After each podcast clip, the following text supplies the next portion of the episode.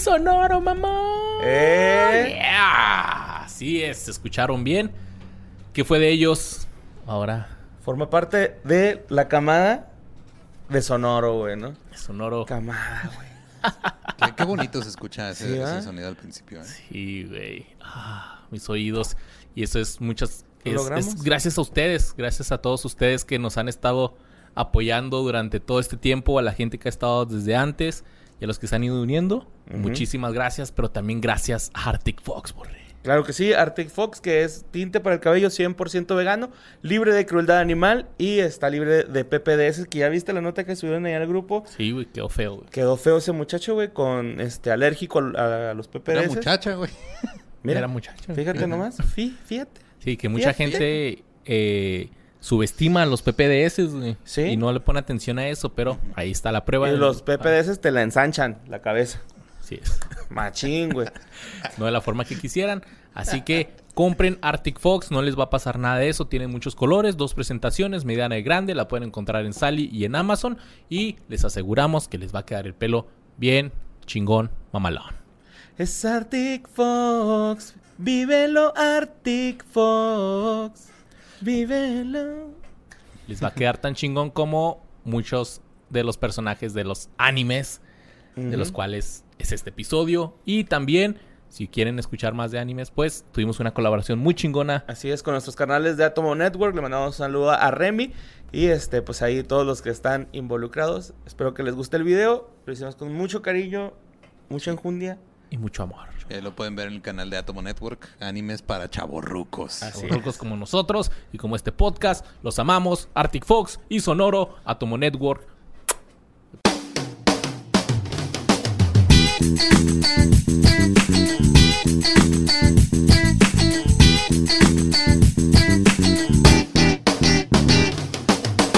Bienvenidos a un episodio más de ¿Qué fue de ellos? El podcast donde hablamos de ¿Qué fue de ellos? ¿Sobre qué hay? Pues sobre las personalidades y cosas que salían en la televisión en los noventas y 2000s y también en el cine y los que escuchábamos en nuestros Walkmans, ya sea de casetcito o de CD. Pero hoy tenemos un episodio diferente, repetido, pero sigue siendo diferente porque vamos a hablar de caricaturas otra vez.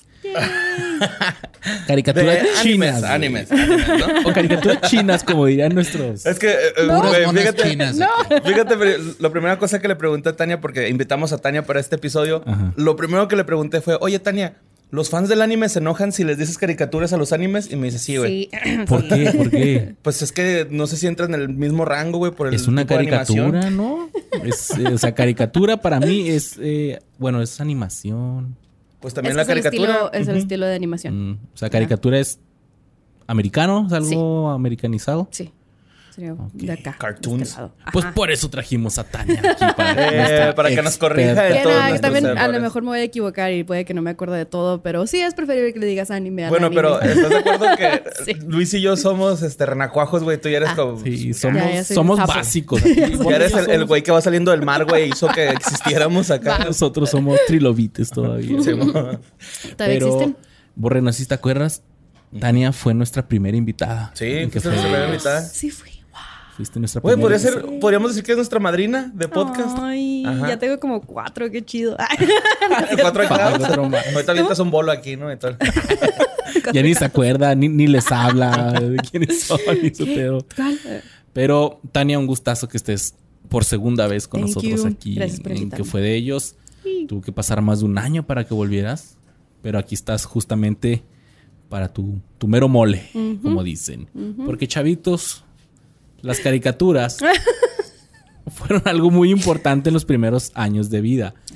Y es que como la televisión estuvo ahí desde nuestro nacimiento, éramos bebés y programas como Plaza Sésamo, Barney el Dinosaurio y Pistas de Blue nos enseñaban el abecedario, los números y a decir por favor y gracias. Entonces conforme íbamos creciendo, también iba creciendo el contenido televisivo que consumíamos y todo era sano y familiar hasta que llegó esta ola de animes japoneses que nos enseñaron cosas que tal vez aún no estábamos listos para conocer, como violencia sangrienta, malas palabras y mucho, mucho acoso sexual.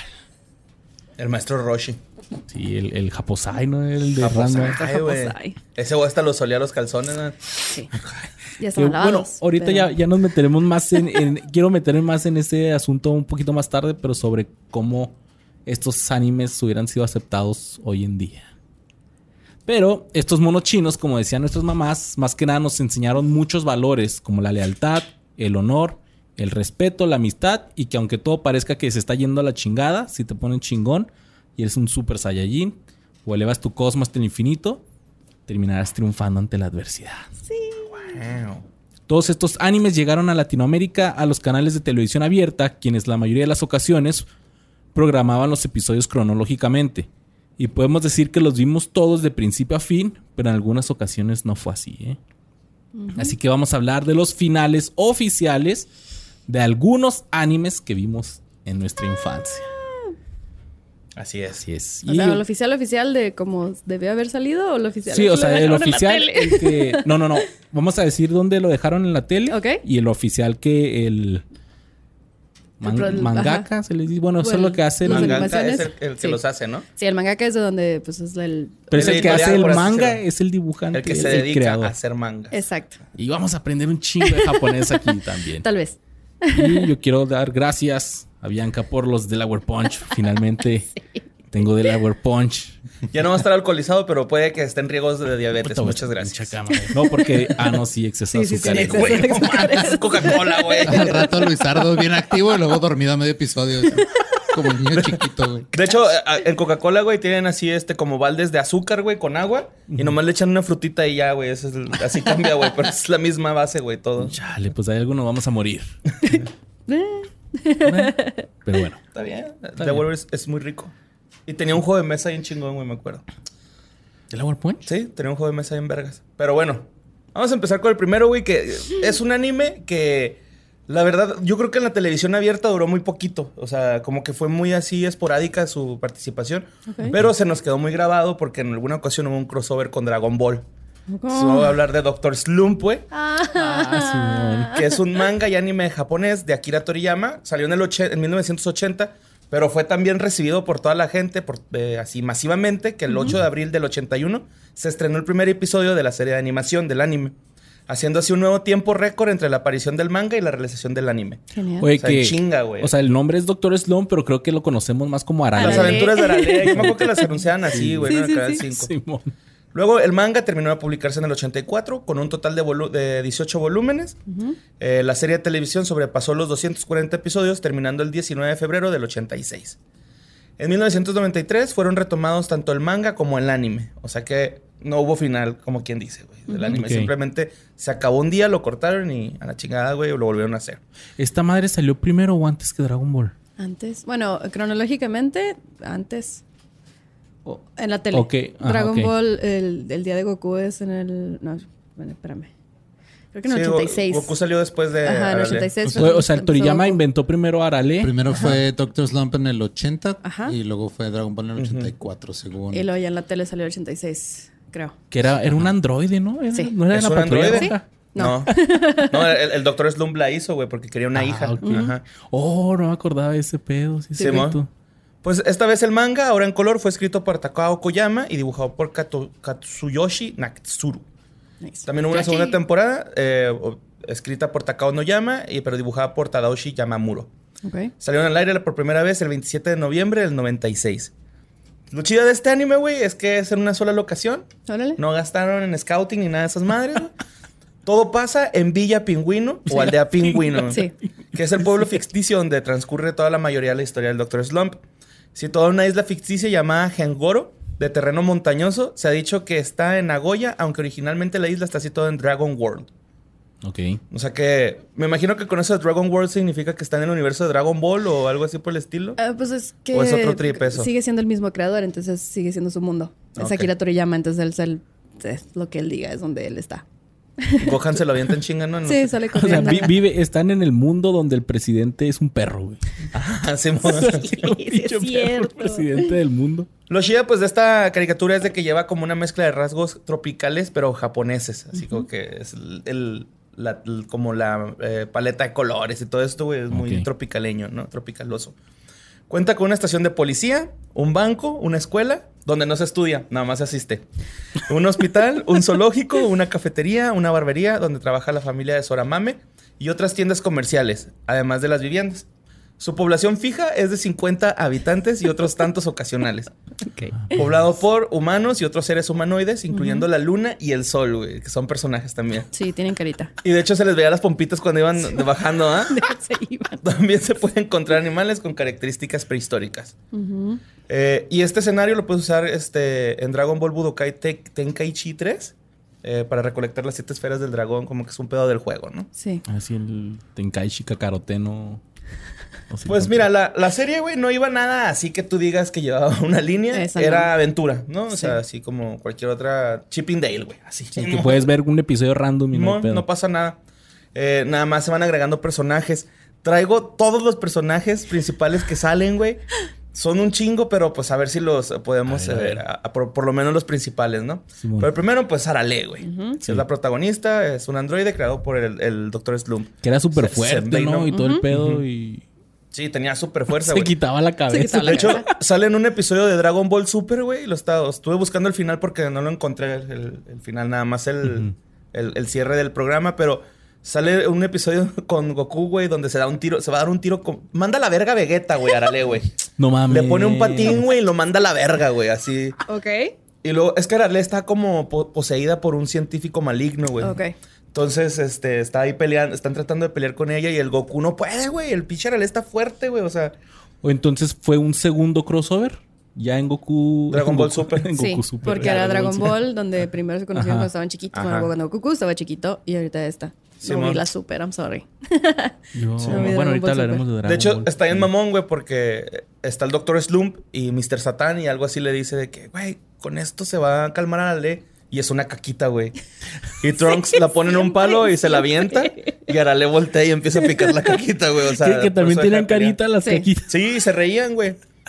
Luego está el, el científico genio, que es eh, Senbei Norimaki, que es Doctor Slump en español. Está Gachan Norimaki, un bebé con alitas y antenas, que es el Ajá. que volaba ahí con ella. Es Angelito. Ajá. Sí, cierto. Y luego está Midori Yamabuki, que es la profesora de Arale, güey, que está guapa. Que Sí. no sé si se acuerdan, pero se parece un chingo a la de Dragon Ball que estornuda y luego se hace ruda, güey. Ah, pero ¿cómo es la misma face, güey. Sí, sí. Maron. Es que es el mismo no, creador. era la novia de Krillin. Ajá. Lunch, fue ¿no? la- Se llamaba No acuerdo, algo así. que era morra de Ten Shin Han, ¿no? Quería con el Tenchin Han, pero pues este dato siempre quiso con el Chaos. Sí, No, sí, Lunch. Creo que, creo que era Lunch. Creo que sí. eh, dato curioso de esa morra. Estaba leyendo que el Akira Toriyama... Ya es que de repente ya no sale. Ajá. Dice que el Akira Toriyama se lo olvidó. o sea, que de repente ya así que... Ah, sí es cierto. Ya no la dibujó nunca, güey. Y por eso sale de la... De las de Dragon Ball, güey. Porque se lo olvidó. Pero Launch, que- ajá, la conocieron primero con el maestro Roshi. Cuando traía el cabello... Cuando era la bonita, cuando la buena onda. Ujú. Y luego cuando estornuda que se hace la mala, creo que ya se va con Ten Shin Sacaba fuscota, ¿no? Ya Sí. que empezaba a Sacaba unas pinches fuscones. No se dejaba, estaba chida. Bueno, y luego también está Turbo Norimaki, que pues cuando se casa Midori con el, el Dr. Slump, eh, tienen un hijo y es Turbo, ¿no? Se Ok. llama Ah, Turbo. eso no sabía. Ni yo. Luego está el Caramel Man número 4 o Obakaman, Op- Optaman, que es un robot que al principio era enemigo de Arley y luego hicieron compitas. Nice. Luego sigue la familia Kimidori. Akane Kimidori es la mejor de Arale, la que trajo una cafetería, güey. La amiguita. Ujú. Ok. Y luego Aoi Kimidor es la hermana mayor de Akane, que es la que trabaja en la cafetería. Kom Kidori, que es el papá. Y Murasaki Kimidori, la que es la mamá, que siempre anda meneando su trasero de manera sexy, güey, en la, No me acuerdo. en la, No me en la acuerdo serie. de Eso tampoco, güey. Es que Y- sí. Bueno, dale, dale. Y real- realmente es la hermana menor de la madre de Taro y de Peazuke, que son este, ahorita los de la familia Soramame, que son los, los dos hijos de un peluquero de Villa Pingüino. No sé si te acuerdas también de esos monitos, güey. No me acuerdo. Mira, ahorita te voy a enseñar aquí una foto para que los vas a ver y vas a decir, ah, Simón. A ver, a ver, a ver. En el Ese güey. pingüino nos vamos. Era el de Burger King, güey. Sí, sí, ¿Sí, no? Era la pandillita, sí, es cierto. Sí, sí. Él era compita. Y luego este, Kurika- Kurikinton, que es el papá, que ese güey lo, lo dibujó Akira Toriyama con la cara de Clint Eastwood. Ok. O sea, se saca como que un easter Órale. egg ahí de ese pedo, ¿no? Mame Soramame, que es la madre de Taro y Pesuke, usa una gorra como la de Pesuke. Y luego está la familia Tsun, Surin Tsun, que es una chica china con poderes sobrenatural- tu- sobrenaturales. Sobrenaturales. sobrenaturales. Talo está enamorado de ella, pero si le toca el chico o ella lo toca, pierde los poderes. Ella mide casi lo mismo que Arale. Oh. Y luego Sun Tsun Tsun, hermano menor de Sun Surin, eh, pero mucho más alto que ella. Eh, y novio de Akane, güey. Si le toca a una chica de verdad, se transforma en un tigre y solo vuelve a ser humano cuando le toca un chico de verdad, güey. Wow. Y luego Surunsun, que es el padre de Surunsin y Sunsun, congenia bien con Senbei, ya que son carácter- eh, personajes muy parecidos. Eh, los, los dos son los personajes pervertidos de la serie, ¿no? Y pues también es un inventor, este, pero no es tan vergas como el Dr. Slump. Ok. Ok. Luego está Sun Sun Dano Teiyugu Sun, que es la madre de todos estos vergas que se llaman Sun Sun. y, luego, y luego ya están los personajes recurrentes, güey, que eh, pues está Kinoko Sarada, que es la niña esta que anda en un triciclo, que es bien este, mal enseñada, ¿no? Acá con lentes de sol. Y es bien rebelde, güey, pero siempre anda en su triciclo y siempre Pero se anda pendejeando a era como todos. un bebé, ¿no? O sea, sí, era una, muy chiquita. era una Sí, sí, niñita, sí. así súper Trae, mini. trae una paleta, ¿no? Siempre traía una paleta como un frajo, güey, Simón. Sí. Y luego Chibil Pipí, el chiquidiablo, que era el niño diablito, güey, que Sí. amigo de la protagonista. Eh, Dombe, que es una traviesa zorrita. Amiga de Arale, que tiene la capacidad de convertirse en toda clase de, de cosas animales, así como Ulon y Puar. Tiene Ah, esos ok. mismos poderes. Y luego Caca, que Caca es una buena amiga de Arale. Está, que una caca. la- es la que le hace Zun Zun. Para Hispanoamérica, en la serie original aparece como cameo. Ok. Y luego está Son Goku, el protagonista de Dragon Ball, que también aparece pues, ahí de repente. De repente. Rey Nikoshan, el rey del planeta Nikoshan, que es un extraterrestre que tiene un trasero en la cabeza. ¿Es cuál? Uno verde, güey. Que es una bolita con cabeza de nalgas y lo tiene unas antenas verdes y está así, güey, está mini, güey. O sea, nada más tiene botas y puños, güey.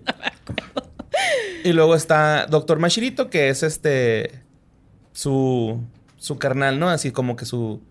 Su carnal Marcelo, haz de cuenta. Pero mira, ahorita que te pongo aquí este. Lo van a identificar en chinga. Ah, ok. Ah, Sí, sí, cierto. Sí, sí, sí, sí, sí. Toriyama, el creador de la serie, él aparece con frecuencia en la historia, representado generalmente como pájaro, un robot o un hombre que usa una máscara quirúrgica. Y Órale. también está el Temblorines, que es un asesino que quien hace varios intentos de matar a la ok. Temblorines. Simón.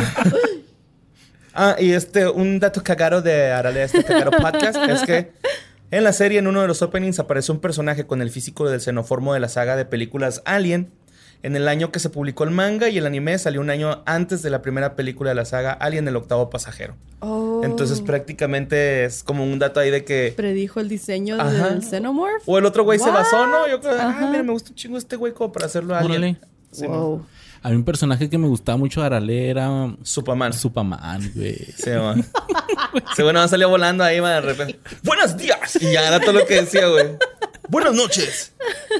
Sí, ese güey avisaba si era de día o de noche, ¿no? Era como una alarma. Sí, su trabajo.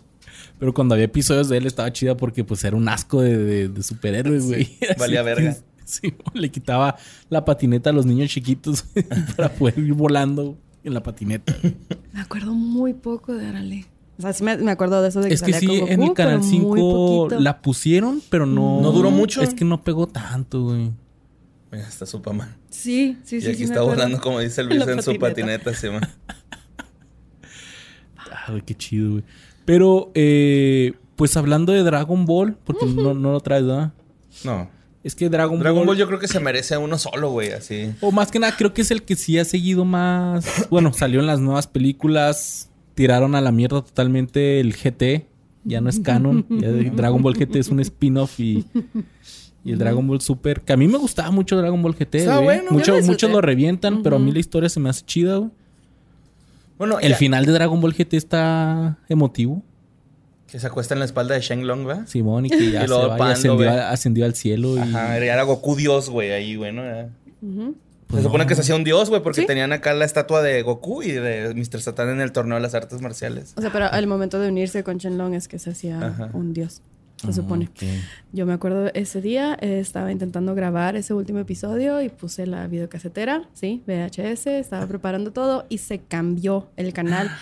Y eran durante los comerciales en los que estaba preparando todo y de repente empieza una novela y yo, ¿qué? ¿Qué, ¿Qué está pasando? Estaba llorando horrible porque sí fue un. Te fue- estabas perdiendo el final. una ¿eh? parte muy grande de mi vida Dragon Ball. No. Terrible, lo sé, terrible. Pero es que eh, creo que sí se merece, o sea, uno de Dragon Ball, Va. uno de Dragon Ball Z, Dragon Ball GT, Dragon Pues, Ball pues, todo Super, güey. Dragon Ball. Dragon Ball, este, en vaca- risa en vacaciones, capítulo A, versículo B, descendencia Z, acá. Pero pues sí fue uno de los primeros que, donde yo dije, ok, esta, esta caricatura, porque pues todo eran caricaturas cuando tenías 10 años, ¿por, por qué está diferente? ¿Por qué, mm, porque hay continuidad? Porque, o sea, cuando no sabías ni qué pedo que estabas viendo en la tele y luego de repente, este...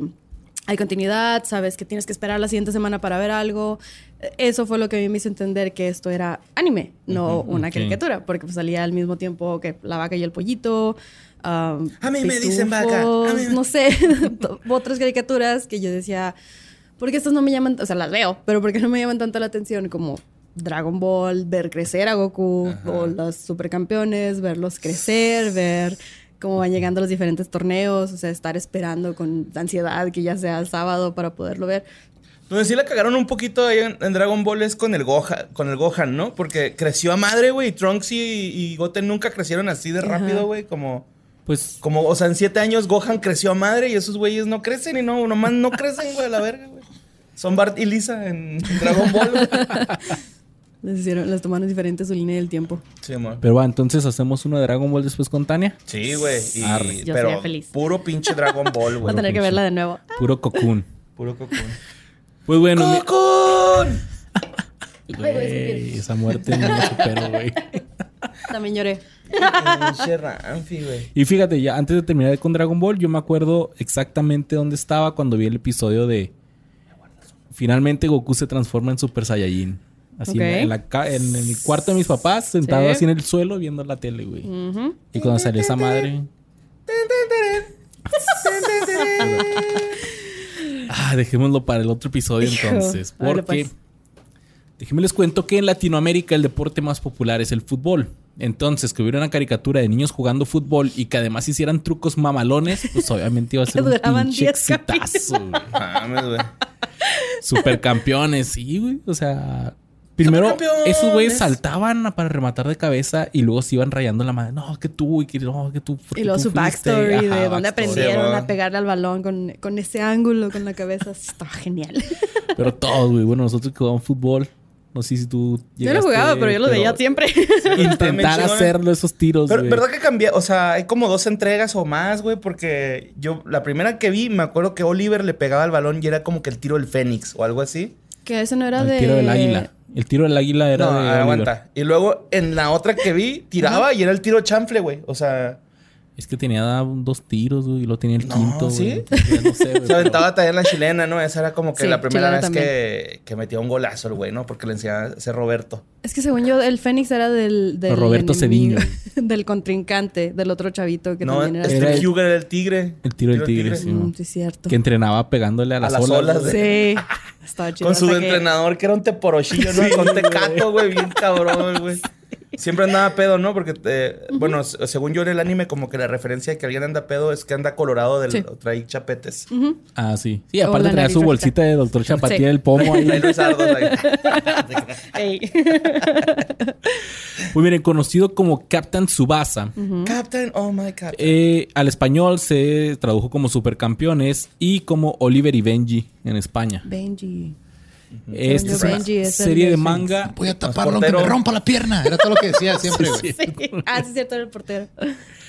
Que el güey. Me acuerdo que en el primer episodio le tiran hasta Con- uno de De béisbol. golf, de base, Ah, sí, de fútbol americano, americano. boli. Sí, es cierto. Que era medio, medio bully el güey, ¿va? Porque todos Ajá. querían usar el parque y lo. No, Ah, el que es me mío. meta gol. Es mío. Y toma. Pero ya acabaron de... Me vale verga. Aquí vivo en la portería, la verdad. Sí, si hubieran supercampeones en México, yo digo que el protagonista sería el Cuau. Así Cuauhtémoc Blanco se... ¿De Cuauhtémoc- chiquito? Ajá, Cuauhtémoc Blanco y Miguel Calero o algo así, güey, ¿no? Acá sí se llamaría la serie en Estados Unidos. Cuauhtémoc Blanco y Adolfo Ríos. ¿no? Y Adolfo Ríos. Osvaldo O Sánchez, ¿no? Campos, ¿no? Está más llamativo el Campos. Campos, sí. Ser el Benji. Pero sí sale como una versión de Campos, ¿no? En uno de los. Creo que pues, sí. Ya como que en las finales del. Sí, ya Sí salió un. Mexa, Simón, sí es cierto. Sí, es que este es un manga escrito e ilustrado por Yoichi Takachi, Takahashi de, en el 81. Y eh, se hizo el anime dos años después del lanzamiento del manga. Se hizo con la intención de que creciera la popularidad del fútbol en, en Japón. Órale. Y se logró. Desde entonces, eh, eh, Japón no falta un mundial. Dato cagado este Cagara Podcast.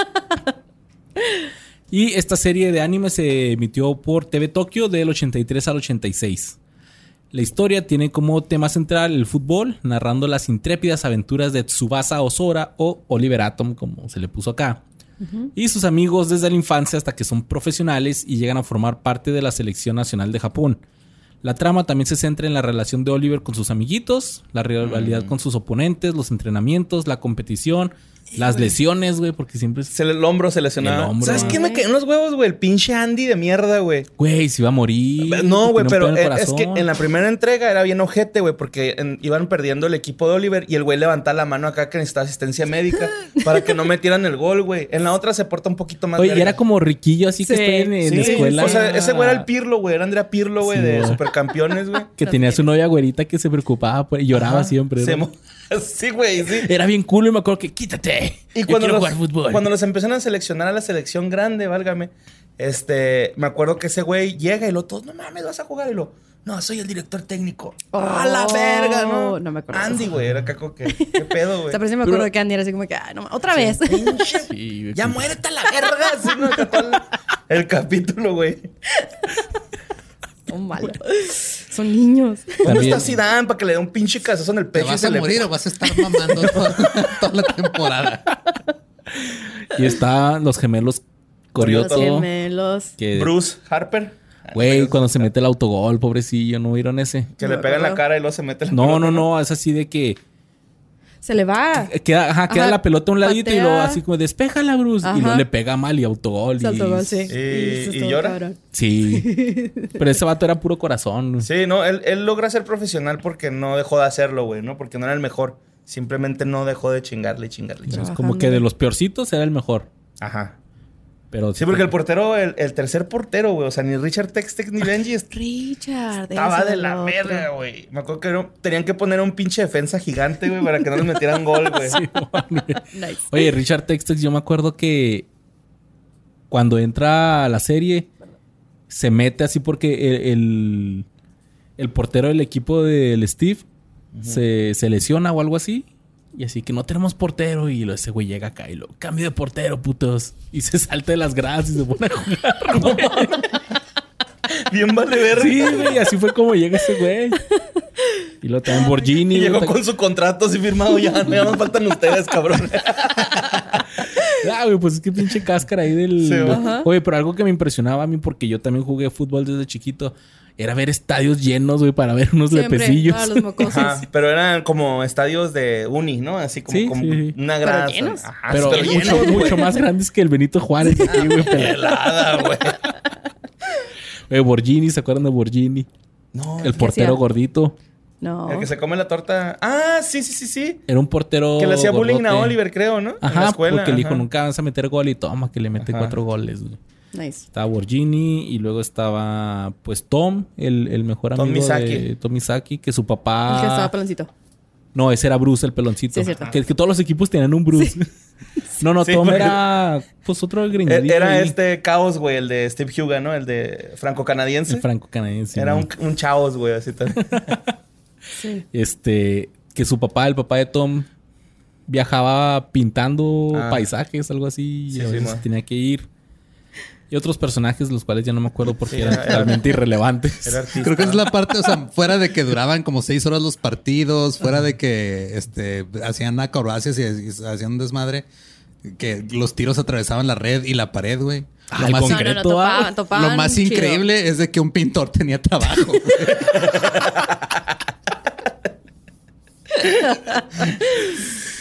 Ay, güey. También estaba, pues, el entrenador Roberto Cediño, alcohólico, pero que era, había sido crack de la selección brasileña. Un Ronaldinho cualquiera, ¿va? Y Patty, la novia de, bueno, la, La- que, que le estuvo tirando quería, el pero no. No, es que era Oliver estaba pendejo, ma. A mí se hace Ese que güey era fútbol, güey. Era fútbol. pilullo, güey. No mames, ¿a poco no tienes tiempo para chingarte la pati, güey? O sea, No, 12 para invitarla a salir, güey. Está entrenando nada más. Y ella era la porrista, pues que, que voy a volver a verla. Pues sí. Yo me acuerdo que cuando estábamos viendo Supercampeones está- en la primaria. Y me acuerdo mucho que eh, en, en el anime, el Roberto Cediño los pone a los niños de que no suelten el balón. Que donde quiera que vayan, tienen Ajá, que andar con el balón. Y me acuerdo que también andábamos nosotros acá con nuestro baloncillo ahí. el entrenamiento, Sí, bien. bien. Sí. Déjalo, déjalo. Pues bueno, esta serie está compuesta de 128 capítulos de 22 minutos cada uno, donde se cuenta la historia del manga hasta el número 25. Además, pronto se hicieron cuatro películas animadas, lo cual yo no sabía que había cuatro yo. movies, de- eh, entre el 85 y el 86. Ok. Pero estas son películas así no canónicas, pues, que Oh. van a ¿Estarán en Crunchyroll? No. ¿No? Yo tengo Crunchyroll, no está. Y también No sé. esta serie y las películas añadirían contenidos que no estaban en la historia original, como el torneo mundial infantil en Europa, Oh, wow. Y también se produjeron unas ovas. Que, que es, una ova, Original Video Animation. pero es. Es una película. O sea, Pero es, o sea, no es una. Porque dice 13 ovas. Ah, pues, ¿Son 13 películas? ¿O no necesariamente? pues sí. O, O, sea, 13 episodios extra, algo así, digamos. Ajá, o sea, puede que sea película, película de hora y tanto, o puede que sea una animación de poquito más de un capítulo para agregarle a la historia. Pero Original Video Animation es OVA y es considerado como una película. Ok. Se hicieron estas ovas y. Narraban la historia desde los preparativos. ovas? Sí, güey, sí, güey. Esto- Ay, vos. Este güey apenas está formulando, güey. Así, de- ¿cómo le digo? ¿Cómo? ¿Cómo? ¿Cómo? Carico. Chale. No, no lo vi venir, güey. 13, son 13. 13. 13 sobo. Oye, güey. Ya está, ya encontré la película, está en YouTube. Ah, Supercampeones película, Campeonato Mundial Juvenil, audio latino, dura una hora 54 para que se la avienten si Ah, qué chido. Después de ver este tremendísimo capítulo. Es de la Copa Mundial Sub-16 en Francia. Y aquí, spoiler, van contra Alemania en la final. Schneider se llamaba el, el Ah, el compa de, de Oliver, que después están en el Barça juntos, ¿no? Que se llamaba el. Schneider. No, el equipo. Ah, de Cataluña. Cataluña. Simón. No me acuerdo de nada de esto. Es que eso ya fueron la, la segunda parte, bueno, como que el remake que hicieron de Supercampeones, donde ya están grandes. Sí, sí, sí. El 21 de octubre del 94 se estrenó una nueva serie con 47 episodios, donde mostró ya mucha mejor calidad de animación. Sí. Los primeros 33 episodios son un remake total del de Supercampeones original. Ok. Y la segunda parte adapta la, el manga World Youth o Juventud Mundial, que narra la llegada de Oliver a Brasil y se presenta un nuevo personaje, Terry Denton, un japonés que reside en Italia, que es como que su rival. Oye, pero sí es cierto, Oliver soñaba con ir a jugar a Brasil, ¿verdad? Sí. Como si Brasil fuera lo más. Pues en esos entonces. En cuanto a liga, pues, porque en Ah, la nunca ha selección. sido chida. Liga. Pues, Liga pues, no. eh, Lo que querían presentar ¿Cómo? ellos era así de, pues es viajar al otro lado del Ajá, mundo sí. para él. Creo que iba más por ese lado de, Ajá, güey, ajá. alcanza tu sueño. eso, Ajá. exacto. Eh, aquí en Fíjate que esta... ha venido a la América, güey. Jugar aquí, güey. En los bravos acá. Vemos la final de la Liga Brasileña entre el Sao Paulo de Oliver y el Flamengo de Carlos Santana. Wow. Ah, güey. Carlos Santana es el que no celebraba, ¿verdad? El que metía goles y luego nada más se quedaba así serio, güey. No, levantó así el puño. Ok. Y luego Oliver decía, es que ese güey ya no cree en el fútbol. Y quiere ser Y Oli- músico. ah, Ajá, o sea, el, el güey quería... Carlos Vela cualquiera. sí. Pinche Carlitos Vela. Eh, sin embargo, esta serie quedó inconclusa, quedando 11 tomos del manga sin versión animada. Oh. Y luego, en el 2002, sacaron Supercampeones Camino al Mundial, que era una nueva serie que se emitió en Japón entre el 2001 y el 2002 por 52 capítulos y era para promocionar el Mundial de Corea-Japón. Órale. 2002. Que es la que pasaron acá ya es, eh, Sí. en México, ¿verdad? Que ya traían sus adidas y, Ajá, ya salían marcas, güey. Ya Qué salían, ajá, padre. traían el balón del mundial. Y también volvió a ser como que un medio remake la, la primera parte. Después Oliver se va a Brasil. Y después es cuando ya llega a, a Europa. Ok. Brasil. Y este Steve Huga llega a la Juventus de, de Italia y Benji al Hamburgo de Alemania. Sí, mo. Des- Que, que ahí... Ah, no, Benji es el que es amigo de Schneider, güey. Ok, sí, porque Ajá. Schneider era el alemán, ¿no? Ajá. Y luego Oliver se topa a Carlos Santana en el Cataluña. Y Steve Huga lo ponen a prueba, güey, porque el güey nada más tenía fuerte una pierna, güey. Y la otra no. Todos se le mantenían lesionados, ¿no? También el Benji algo tenía lesionado. Ah, pues acá la pier el tobillo, güey. Y Oliver el hombro y el pinche Steve. Huga tenía una pierna flaca con Pues polio. también que se... Cuando se lanzaba el portero a tratar de tener el balón a como diera lugar y se estampó contra los postes a cada Eh. rato bien horrible, se lastimaba. Que fue el hombro, uno fue el tobillo, Ajá. Tobillo también. pegó con la cabeza, Una vez que pegó- traía la frente así sí, toda... Como y le dejaron seguir jugando. Y este, estos güeyes triunfan en sus ligas y después a los japoneses en Europa les llega la hora de partir con su selección a la Copa Mundial de Fútbol del 2002. Pero realmente el final de Supercampeones es donde Oliver no tiene piernas. Tun, tun. El, Mm. el mito del final de los Supercampeones consiste en que Oliver despertaba sin piernas en la cama de un hospital Después de un coma de años. y que le dice a su mamá, mamá, mamá, soñé que metí el gol en el Mundial. Sí, porque... Pero, y esta Rosa pero no, ah, porque lo salvó la Virgen de Guadalupe, Lo güey. ese- la poderosísima El balón. Virgen de Guadalupe, pero es que actúa en maneras misteriosas, Claro. sabes. De esta forma sabe entender que todo su andar como futbolista había sido solo un sueño y que en realidad un accidente niño lo había dejado en ese lamentable estado. Un giro que en verdad estaba muy, muy culero y sonaba como una mala broma. Lo cierto es que comenzaron a circular imágenes convincentes y hasta un video que mostraba la escena que hacían creer a muchos, incluido el Ram, de que esto era cierto. Pero no, dicho video pone una imagen de Oliver sin piernas, pero este dibujo es de Niño Güero Studios, What? que tiene una serie parodia que se llama Supercampeones Sueños sobre Ruedas, güey. Ok. Niño Güero es el que estaba con junto con Negas, Ah. pero que hizo Doctor Goku Super. Sí, sí, sí. Eh, ah, Rulo Barrera.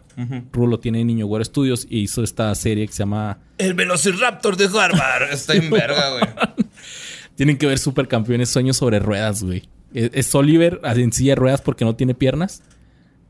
Armando una selección con el piojo como entrenador, güey. Eh, Ronaldinho, el Chicharito, Luis Hernández, Bruce, a los gemelos Corioto. Sí, güey, Bruce. Déjate, güey. Brooke, el de Pokémon. Pokémon. Wow. Pokémon es Ah, anime. Está buenísimo. Y los hermanos Dos Santos, güey. Ese, No ese es su equipo, güey. Hay un vergas, muy por completo, favor. güey. Muy completo ese equipo. El, el portero que dices tenía los ojos como Brook, ¿va? Así nada más rayita. El Ah, grandote, güey. Borgini, sí, sí, Simón. Entonces fue tan grande el mito que llegó incluso a oídos del autor del manga, quien en una entrevista desmintió que su obra, eh, que en su obra Oliver haya quedado pues en este estado sin piernas, ¿verdad? Wow. Él lo desmintió, dijo, me enteré de esa leyenda hace poco tiempo, pero esas escenas que se viralizaron no son reales, son solo bromas que far- forman parte de un mito. Esto no surgió de mi historia. Dijo, chachi. Pero entonces, ¿qué sucede realmente en el final de los supercampeones? Creo que.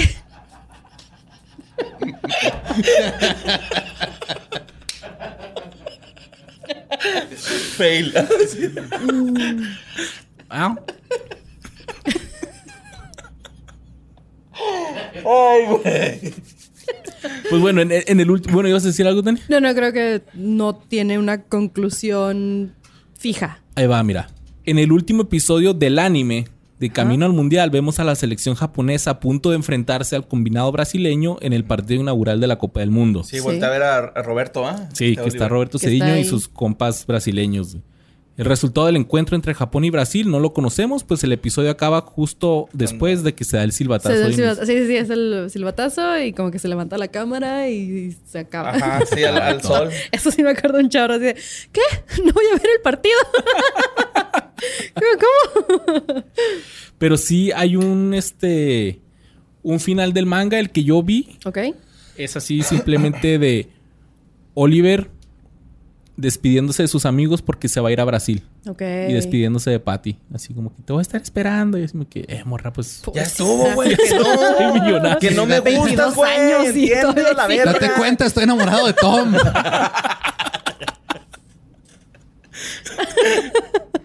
Y ese es el final del manga original. Ok. O sea, Ahí queda. Oliver se va a Brasil con Roberto Cediño. Ujú. ¿Sí era Cediño? Sí, va. Sí. Roberto se... Y pues, ¿qué pasó? El 16 de diciembre del 2017, a través de una rueda de prensa, se anunció que Supercampeones tendría un reboot para televisión Eh. que estrenarían en abril del 2018. Órale. Cosa que creo que sí hicieron. Sí. Recientemente, el personaje de Oliver Atom hizo parte de la promoción de los Juegos Olímpicos de Tokio 2020 junto a otros personajes de la cultura popular japonesa como Mario Bros, Pac-Man, Doraemon, Goku y Hello Kitty. Mm, nice. A él no lo vi. Y pues ahí está. Qué bonito. Ese es el final. Eh, más que nada desmentir de que el final de que no tiene piernas es un mito. Fake. Y este güey Rulo Barrera lo, lo dibujó. Le quedó muy bien. Le quedó muy porque bien y- engañó a muchísimas personas. Y sobre todo porque estábamos bien chavitos. Así como que, "Ah, sí, pues sí, es que cuando el accidente y luego las piernas, pues claro. Nadie sobrevive a eso. Es que hay, hay, mucha- hay mucho mame con eso de que ah, toda la historia fue un sueño. Pero si hay alguna serie o película donde en realidad así como que todo Sí, ha habido varios, pero la mayoría fueron los ochentas, güey. Super Y Mario ese- Bros. 2, güey. El final de- del videojuego ese está Ah, Mario Bros. sí, soñando, güey. Todo el pedo, güey. Sí, es cierto. Sí, hay varios y siempre es como que, ah, sí, a los escritores les dio hueva darle un final Ajá, chido. sí. El tropo de los ochentas. Sí, ma. Pues hablando de Doraemon, güey. Me, también me aventé en la investigación minuciosa del gato cósmico, güey. Porque yo me acuerdo que regresaba de la escuela, prendía la tele y estaba ese cabrón, güey, durante Sí. una temporada bastante larga. Y hay muchos datos que claro de eso, mijo. Sí, mo. Bueno, pues el encargado de ilustrar este manga es Fujiko F. Fujiu. Es uno de los mangas más duraderos de la historia de la televisión, empezando desde el 69 y terminando en el 96. Wow. Era este gatito azul, ¿no? Que Sí, tenía poderes. Sí, venía del futuro. Pues el manga tuvo en total 130 1345 historietas impresas cortas, mediana y larga duración, de las cuales, ocho- de las cuales 821 en 45 volúmenes de Tankobon, que es el compilado de cómics, o sea, bueno, de, perdón, de historietas. Eh, después fue animado para la serie de, de anime que, produció, que, que produjo este, Nippon TV Doga, Doja, 26 episodios, otras dos adaptaciones por Chini A Animation que tuvieron más longevidad. Sobre la merch, hay películas, videojuegos y un chingo de productos de este güey, a lo pendejo, güey. Doraemon fue galardonado con el premio eh, Shugakukan en la categoría Kodomo, mientras que en el 97 recibió el Grand Prize del premio cultural Tezuka Osamu, güey. Sobre el cine anime más populares, Doraemon ocupó el puesto 5. En marzo del 2008, el Ministerio de Asuntos Exteriores de Japón nombró a Doraemon como embajador del anime, con la finalidad de ayudar a las personas de otros países a comprender mejor el anime y profundizar sus intereses en la cultura de Japón. Y seguro raza que le gusta el anime acá en México va a decir, "Ah, esa madre está bien culera, ¿no? culera". Sí. Pues es de los, de No los que están ahí. más bonitos, ¿no? De hecho, este, traigo ahí una más adelante, güey. Una, una cosa que a mí me hizo sentir así como que, ah, qué bonito este güey lo que dijo. Pero Que bueno, era- bueno, ahorita vas a hablar de los personajes. sí, amor. Ok. Este manga eh, describe las aventuras de un robot azul con forma de gato que antes sí tenía orejas, porque se acuerdan que Doraemon no tiene orejas. Antes tenía orejas y era de color amarillo. Órale. Se llama Doraemon, viajó en el tiempo, en el tiempo perdón, desde el siglo 22 para cuidar a un morrito que se llama Novita. Sí. Pasan el día al día cambiando el rumbo de sus futuros porque el gato cósmico Shido es con su bolso mágico del cual saca artefactos tecnológicos. Sí, Sí, cierto. te Oye, ¿es un robot bolsita. entonces esta Yo no sabía madre? que era un robot. Sí, es un robotcito. Usa pilas, güey. De hecho, un final va por ahí. La historia comienza con un estudiante de escuela primaria llamado Novita Novi, descansando en su habitación durante un año nuevo. Cuando le advierten este, de dos tragedias que después, eh, perdón, salen el gato cósmico y llegó a Shinobi, quien le advierten de dos tragedias que le van a pasar y que van a cambiar el rumbo de su vida. Entonces, este, resulta que Sewa Shinobi es el tataranieto de Novita Ok. vienen del futuro y le enseñan un, un álbum de fotos. Y en el álbum de fotos viene con quién está casado y la madre este, se emociona porque es una morrita que le gusta. Entonces acá, ¿no? Dijo, Novita, Novita, tenemos que volver al futuro. Se- Según Seguashi, Novita padeció de mucha mala suerte, incluso después de ser adulto. Y como presunta evidencia, eh, le muestra el álbum con fotos de Novita ya de grande, ¿no? No obstante, Novita sigue sin creer lo que ocurre hasta el punto de enfurecerse y correrlos de su cuarto.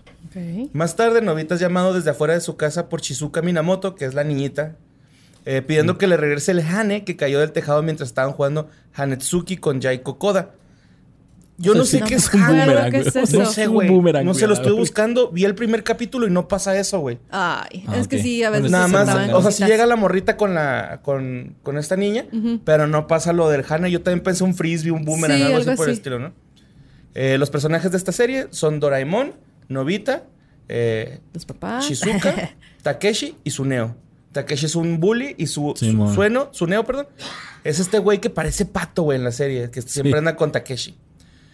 Bueno, esta, este anime supera los 2000 episodios, tiene 30 películas y hasta el día de hoy se sigue haciendo se siguen haciendo capítulos. Este Doraemon era no, nada más que no son oficiales, ahorita ahorita les digo por qué. Ok. Doraemon era amarillo, tenía orejas, pero un robot, un robot ratón es el culpable de que, las, de que ya no las tenga. Se las Ok. opera. No, Ah. se las, se las come. Les- Ah. le- un- haz de cuenta que el güey está dormido, llega un ratón y se empieza a comer su orejita. Entonces se despierta, se ve en el espejo y va a que lo operen o a que lo arreglen, pues, porque pues, es robot. Ajá. Y el güey la libra, le, tienen, le dejan las, todavía le dejan las orejas, güey, o sea, así muchaditas. Y pero todos se empiezan a burlar de sus orejas mordisqueadas. Oh. Entonces el güey se las quita y empieza a llorar en la lluvia y se oxida. Y por No. eso es azul, güey. De hecho, ahí explican la fobia que tiene Doraemon con los ratones, porque no se acuerdan que esa era como que su fobia, No me güey. acuerdo de eso. Le dan miedo a los ratones, güey.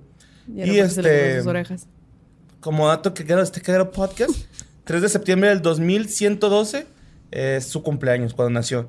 Aunque por ahí vi eh, un video donde el vato decía que era 2012, güey. Entonces no sé si... Habrá que buscarlo, Ajá. no estoy segura. Eh, Doraemon viene de dos palabras. Dora es un pastelito eh, japonés y Emon un antiguo sufijo de la época de los samuráis. Doraemon tiene una hermana que se llama Doraemi. Eh, hay una cosa curiosa con Doraemon, güey. El gatito tiene un número en común, el 129,3.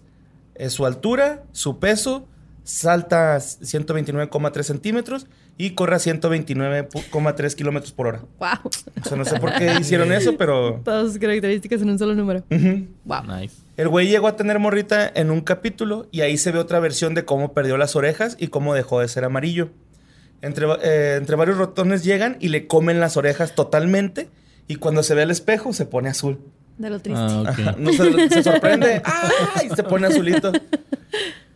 Bueno, como, dos de, como voz de Doraemon en Latinoamérica está Ricardo Tejedo, que es el león de Madagascar, Alex. Jack Sparrow. También estuvo Irwin Dayan, que es Yu-Gi-Oh! o Dende. Quien también hace, este güey, Irwin, Irwin Dayan, hace también la voz del niño Sunae, Suneo, el cara de pato. Simón. Ok. Y luego de Novita la hace Laura Torres, que es Goku, Tommy Goku, Pickles. chiquito. Araceli de León, de León, que es Yagirobe y Dafne. Ariana Rivas, que es número 5 en Los Chicos del Barrio. Y Ronnie Mendoza, que es Hugo en Pato Aventuras. Nice. La serie nunca ha contado con un final concreto. Hay algunas teorías que están bien cabronas. No tiene final porque el escritor murió antes de hacer un final. Entonces, este, pues los, los finales que hay, pues son las- los meros fans haciéndose ideas de qué hubiera pasado, ¿no? Uno de los finales pasa en dónde crees, güey. Ah, Es el bailando con las estrellas de los animes. Exacto, en la cama de un hospital con el sonido de una máquina que monitorea los latidos del corazón y un novita res- eh, reposando con un respirador y un peluche de Doraemon a sus pies. Todo era un sueño, todo lo estaba imaginando. no. Ok. Se fue por la fácil esa.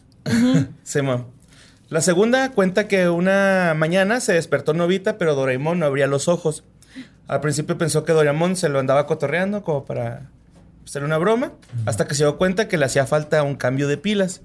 Viaja al futuro con la hermana de Doraemon, pero le dicen que si le cambias las pilas va a perder la memoria al gato cósmico.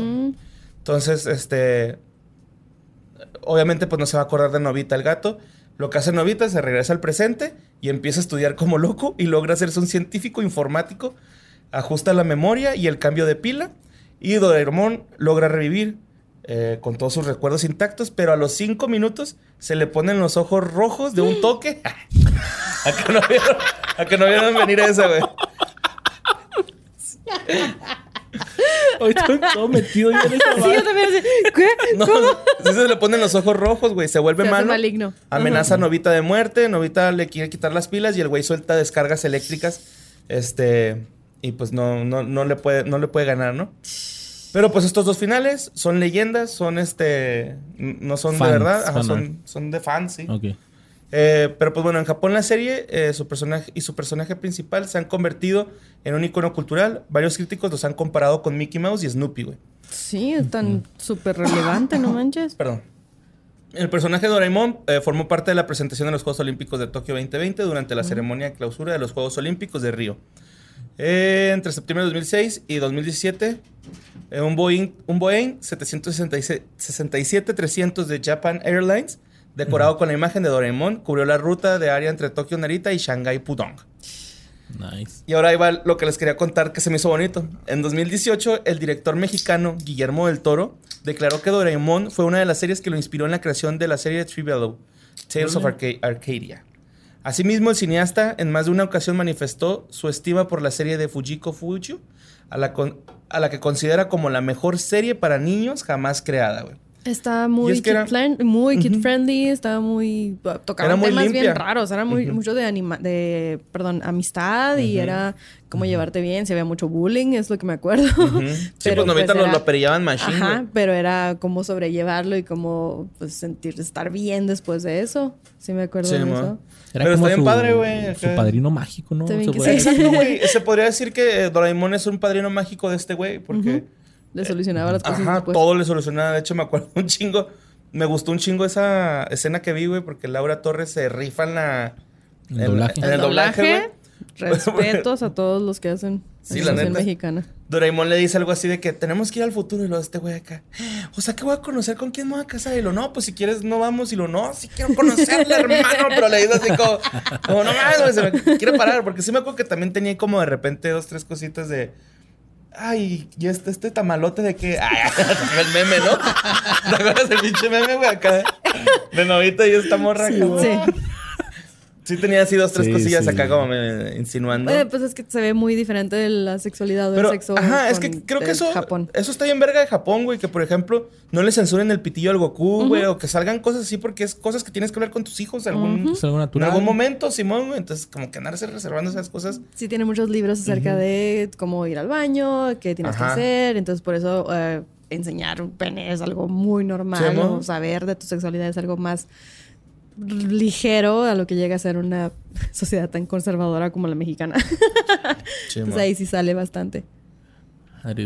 Creo que vi ese poquito ya unos episodios de Doraemon, pero ya en CGI. Ajá. Mm. Animación diferente, Animación. porque pues no manches, son un chingo de episodios. Y tengo, tengo entendido que es la serie Putero. con mayor duración en el mundo, creo.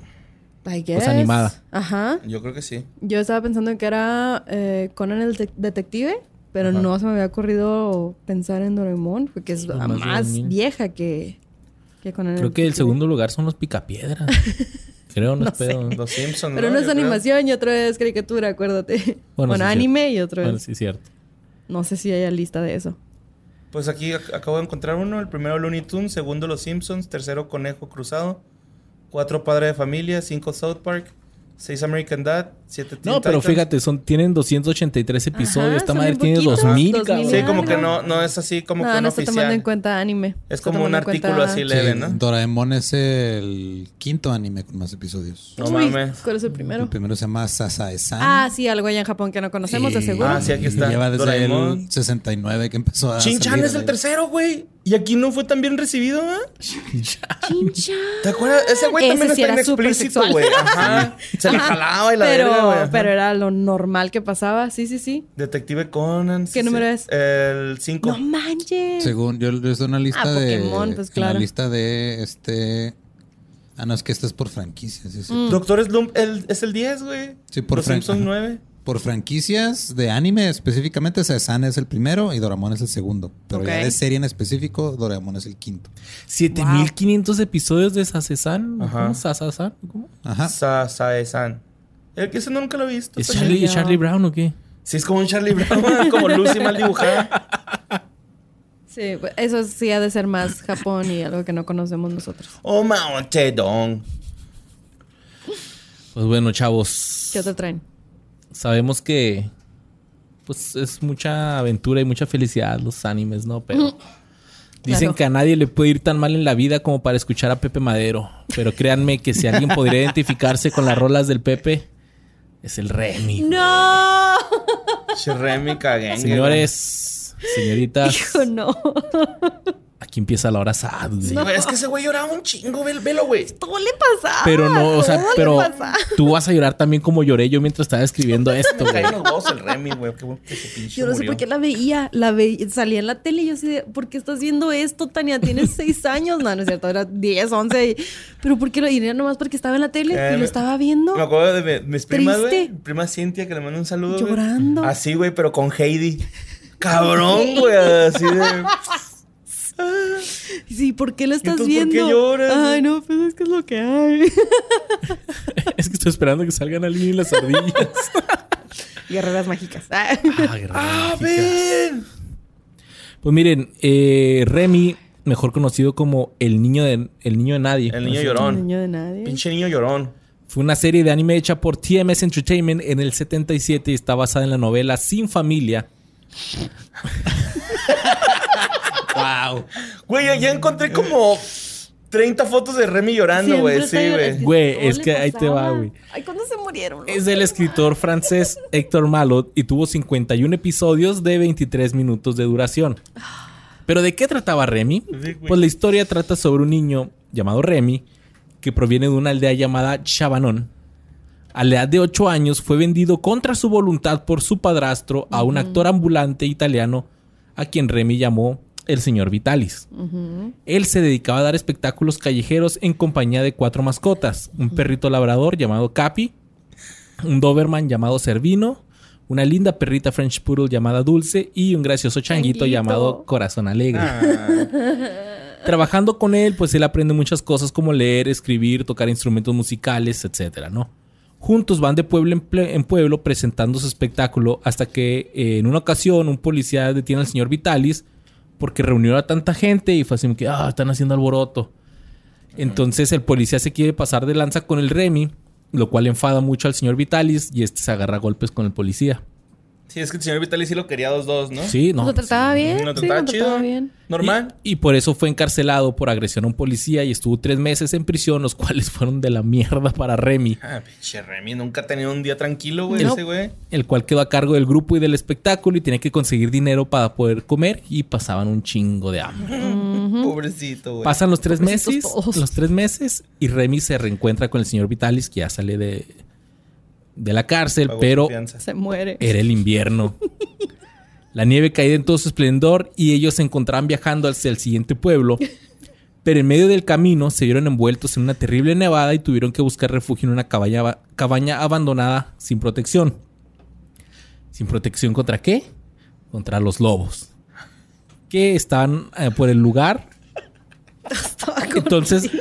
El señor Vitalis y Remy se turnan para cuidar al grupo de las manadas de lobos. Con fuego, ¿no? Tenía que ser una, Ajá, una fogatita. Pero el Remy se queda dormido, güey. Entonces, cuando está profundamente dormido, uno de los lobos trae un conejo muerto y lo, lo pone así en la entrada de la, de la cabaña y lo empieza a arrastrar. Así, así, así, hasta el bosque. Entonces, eh, Servino, el Doberman y Dulce, la, la French Poodle, lo huelen. Y Pues son perros ¿tienen que pasan hambre, güey. Tienen hambre. Entonces se van persiguiendo el rastro hasta que los cazan una manada de lobos, güey. Y los matan, los mamón. Se, se los comen, güey. No, Sí. no, no. está Sí, he bien visto videos de ese pedo, sí güey. estaba- Y el Remy, pues, se queda, pues, a llorar un chingo porque... Pues eran Pues sus, como fue- sus carnales, güey. Y fue su culpa porque se quedó dormido, güey. Y no alimentó el fuego y no los estaba cuidando. Entonces, ah... Nature is metal, man. Pues después, corazoncito alegre, se enferma, güey. Y ¿Really? puta madre, no me acordaba de esta. No. Hace cuenta que se enferma, le da fiebre. Yo no me acuerdo mucho de Remy, güey. que- No. No, ahorita que no me acordaba de eso de los perros.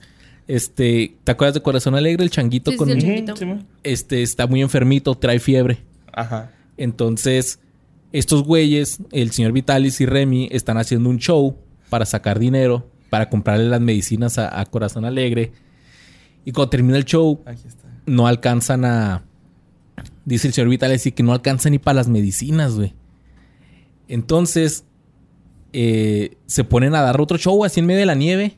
Y en eso llega eh, Corazón Alegre, güey, ya vestidito. se pone y se a- pone acá y no, no, ¿por qué? Lo, no, pues el- dice el señor Vitalis, no, déjalo, Remy. Él quiere hacer el show, vamos a hacerlo. y se hacen y se ponen a hacer el mejor show Mejor show de su vida. de su vida. Y, y en este show, el changuito, o sea, al final, como que se moría. Ajá. Entonces ya hacen el show y se cae el changuito y todos, eh, bravo, y le empiezan a aventar dinero, Se güey. muerto ya. Pero ya no se levanta, bro, vete a la. Sí, bro. Sí me acuerdo de eso. Aquí está, mira, aquí está tirado. Ey, está bien. No, no, no es esa, güey, es esta, güey. Sí.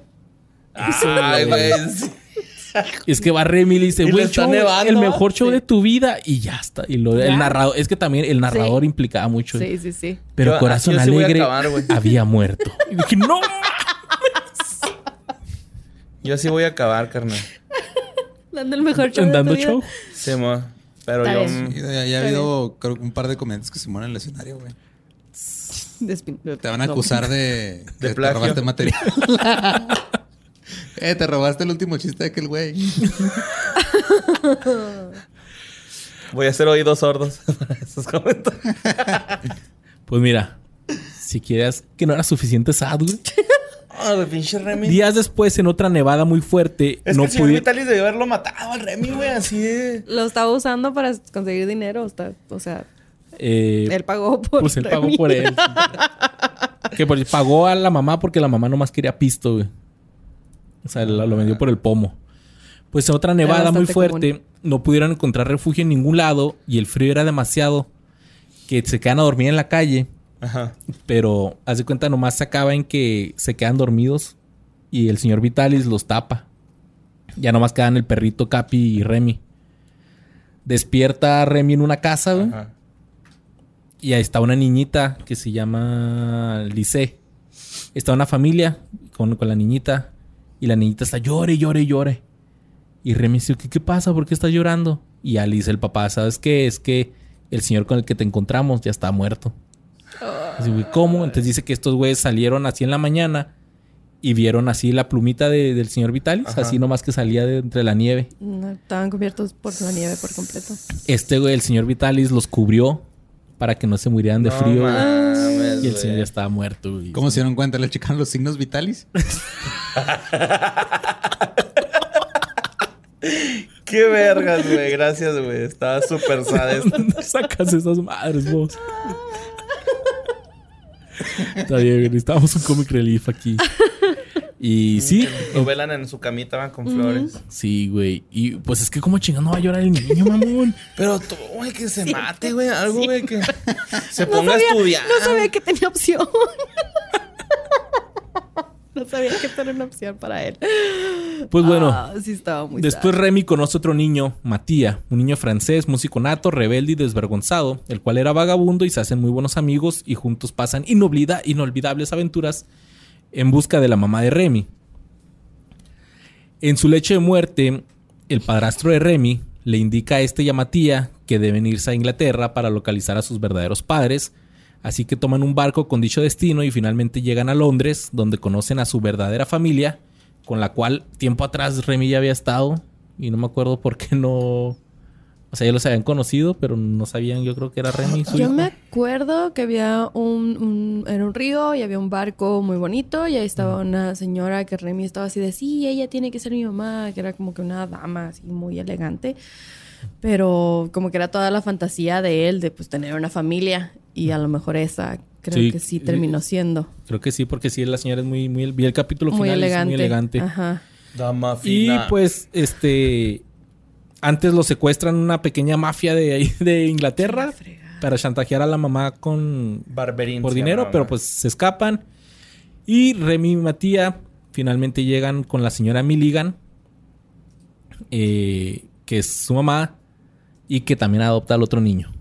Entonces ya se hacen hermanos estos, y años después Matías se convierte en un violinista famoso, mientras que Remy se hace abogado y se casa con Lise. Ah, pinche Remy, Wow. güey, se superó. Todos felices y contentos. TMS Entertainment produjo una película de 96 minutos que contiene los principales momentos del anime, la cual fue estrenada el 15 La de marzo de del 80. todos. El llanto de Remy. Conocer al una hermano. hora llorando La Remy, mamá, sí, Remy llorando todo el tiempo. invierno, todo es invierno. Sí. En el 2007 la serie fue remasterizada totalmente y lanzada en DVD en español con su doblaje original que se hizo para Latinoamérica para zonas Nice. 1 y 4. ¿Se acuerdan de esa madre? Sí, güey, no mames. Hasta no? que dijiste, güey, acá, cabrón, sí es cierto. cuatro. De poner una película y lo- no es de su región. ¿no? Sí. Y más aquí porque Estados Unidos era región 1 y nosotros éramos Cuatro. 4 y así que no queda. Fuck.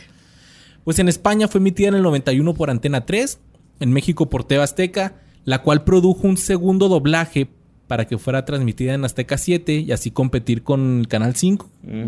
Pero este segundo doblaje a nadie le gustó y por eso ya quedó en el olvido totalmente. Es Como, Órale. como con, con los Simpsons, va.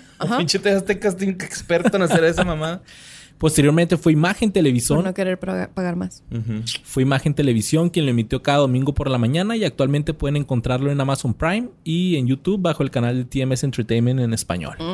por si Mm, no quieren sé ver, si son quiero. 51 episodios. No, no sé si quiero. Véanse un resumen si quieren, pero sí, Mejor. pónganle en YouTube muerte de corazón alegre y... Ay, güey. Y el señor Vitali. Está muy fuerte ese No, está pedo. feo, está o sea, es que para... está porque está bailando y está todo animado y todo. Ay, qué Ay, bonito. y el público y es que- vuelto loco. y- Ahorita que Sí, decías tú cachetadón que, pa. Sí. que por qué lo veías, yo lo estuve viendo en la mañana cuando estaba escribiendo este episodio. Tiene muy buena banda sonora. Oh, claro, sí. Tiene- Yo a los 12 años voy a hacer. Bueno, es que eso te cautiva. Me escuché bien No, para- mamador, para ¿verdad? mí sí era, es lo único que hay ahorita. Lo voy a ver, pero estaba así de. Ay, Todo lo que ve- estuvo". está, está muy padre, o sea, sí te, sí te atrapa. Sí, hay momentos muy bonitos. Sí, la animación de repente así como que, ay, qué bonito. Los, los viajaban mucho, entonces los, los escenarios estaban muy, muy suaves, pero era la minoría de lo que sucedía. Siempre estaba sufriendo ese niño. Tal vez lo veía por- para decir, bueno, mi vida podría estar peor. Perdón. Y pues eso fue Remy Valenzuela. Remy. Remy Galar. El Remy. Remy Aguilar.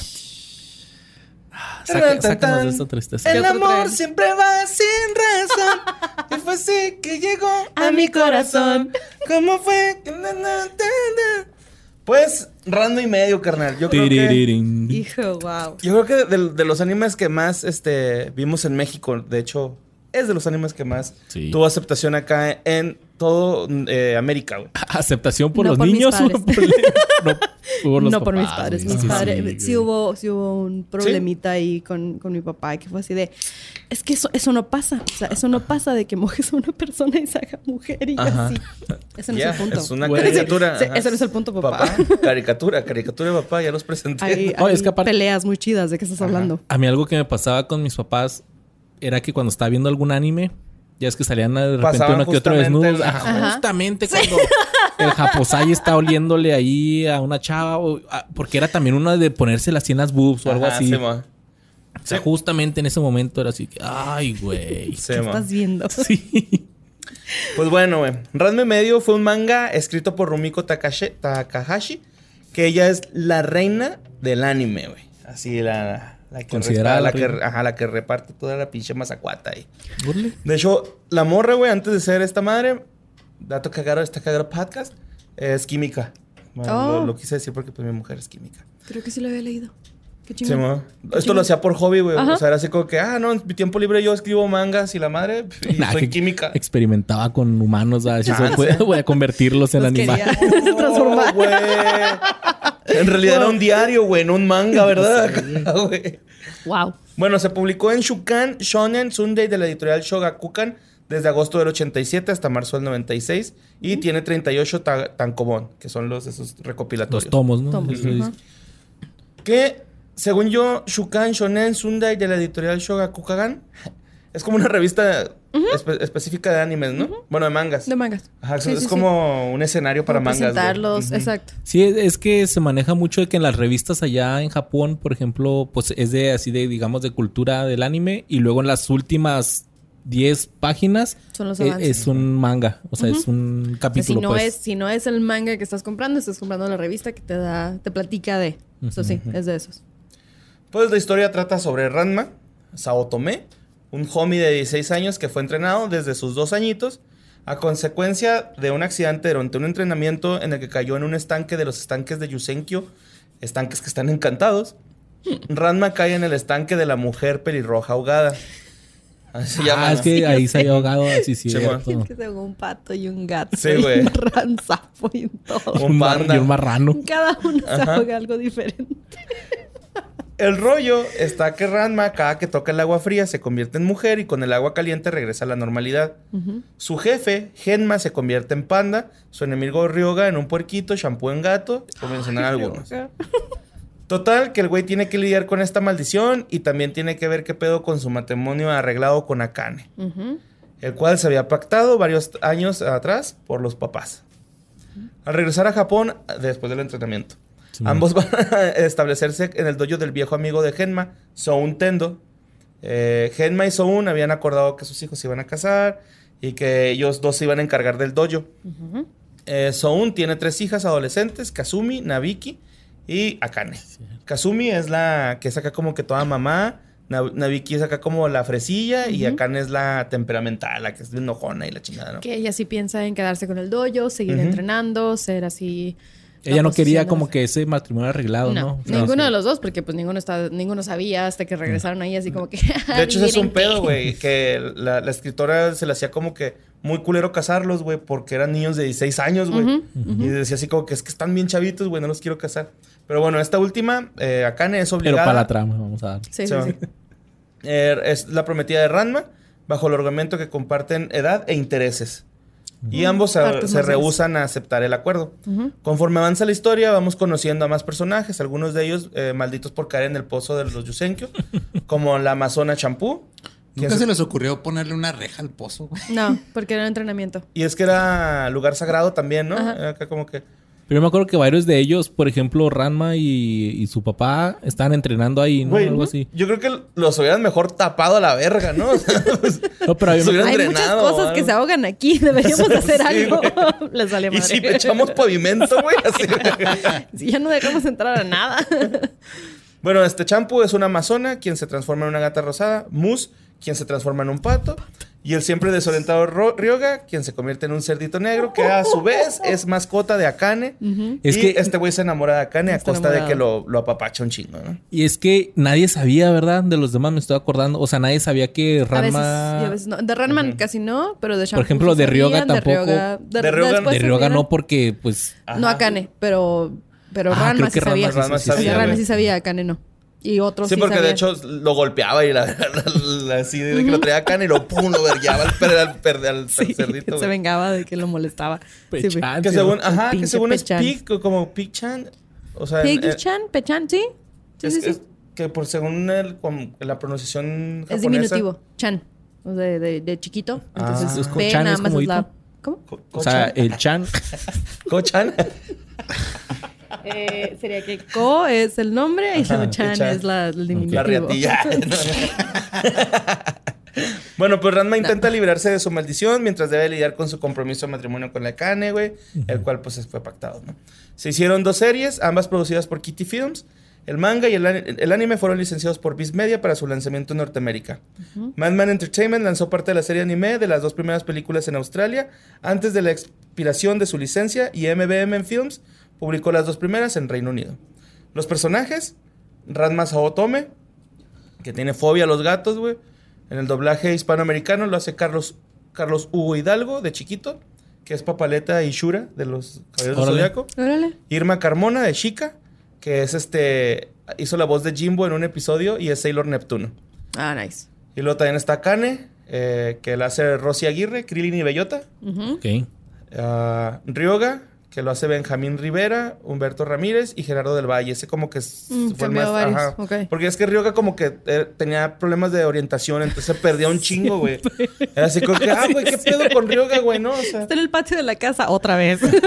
sí, No me acordaba esa madre. sí es cierto, güey. Hay uno donde se pierde en un patio. Ya aquí en la desolación no puedo llegar a encontrar Simón, de nuevo y la civilización y luego llega Ranma. Rebe, ¿qué estás haciendo? ¿Qué? ¿Dónde estoy? ¿Dónde has ido en una semana?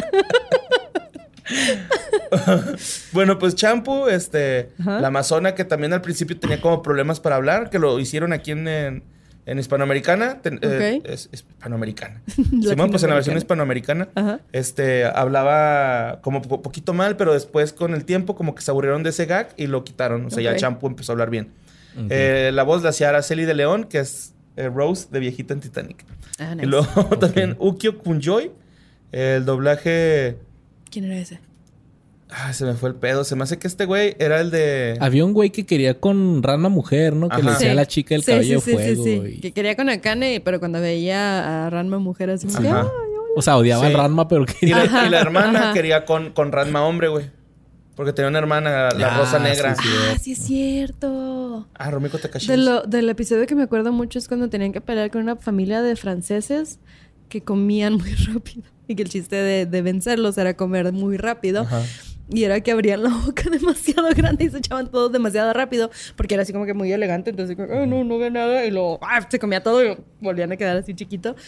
Estaba bien raro ese episodio. Sí, mo. Güey, de los animes, algo que me gustaba mucho era la comida, Sí, güey. los, los rollitos así siempre. esos que se te antojaban. Y saben de la verga, güey, ¿eh? Sí, no, No, están no. tan, no están tan No, los que son así como unos...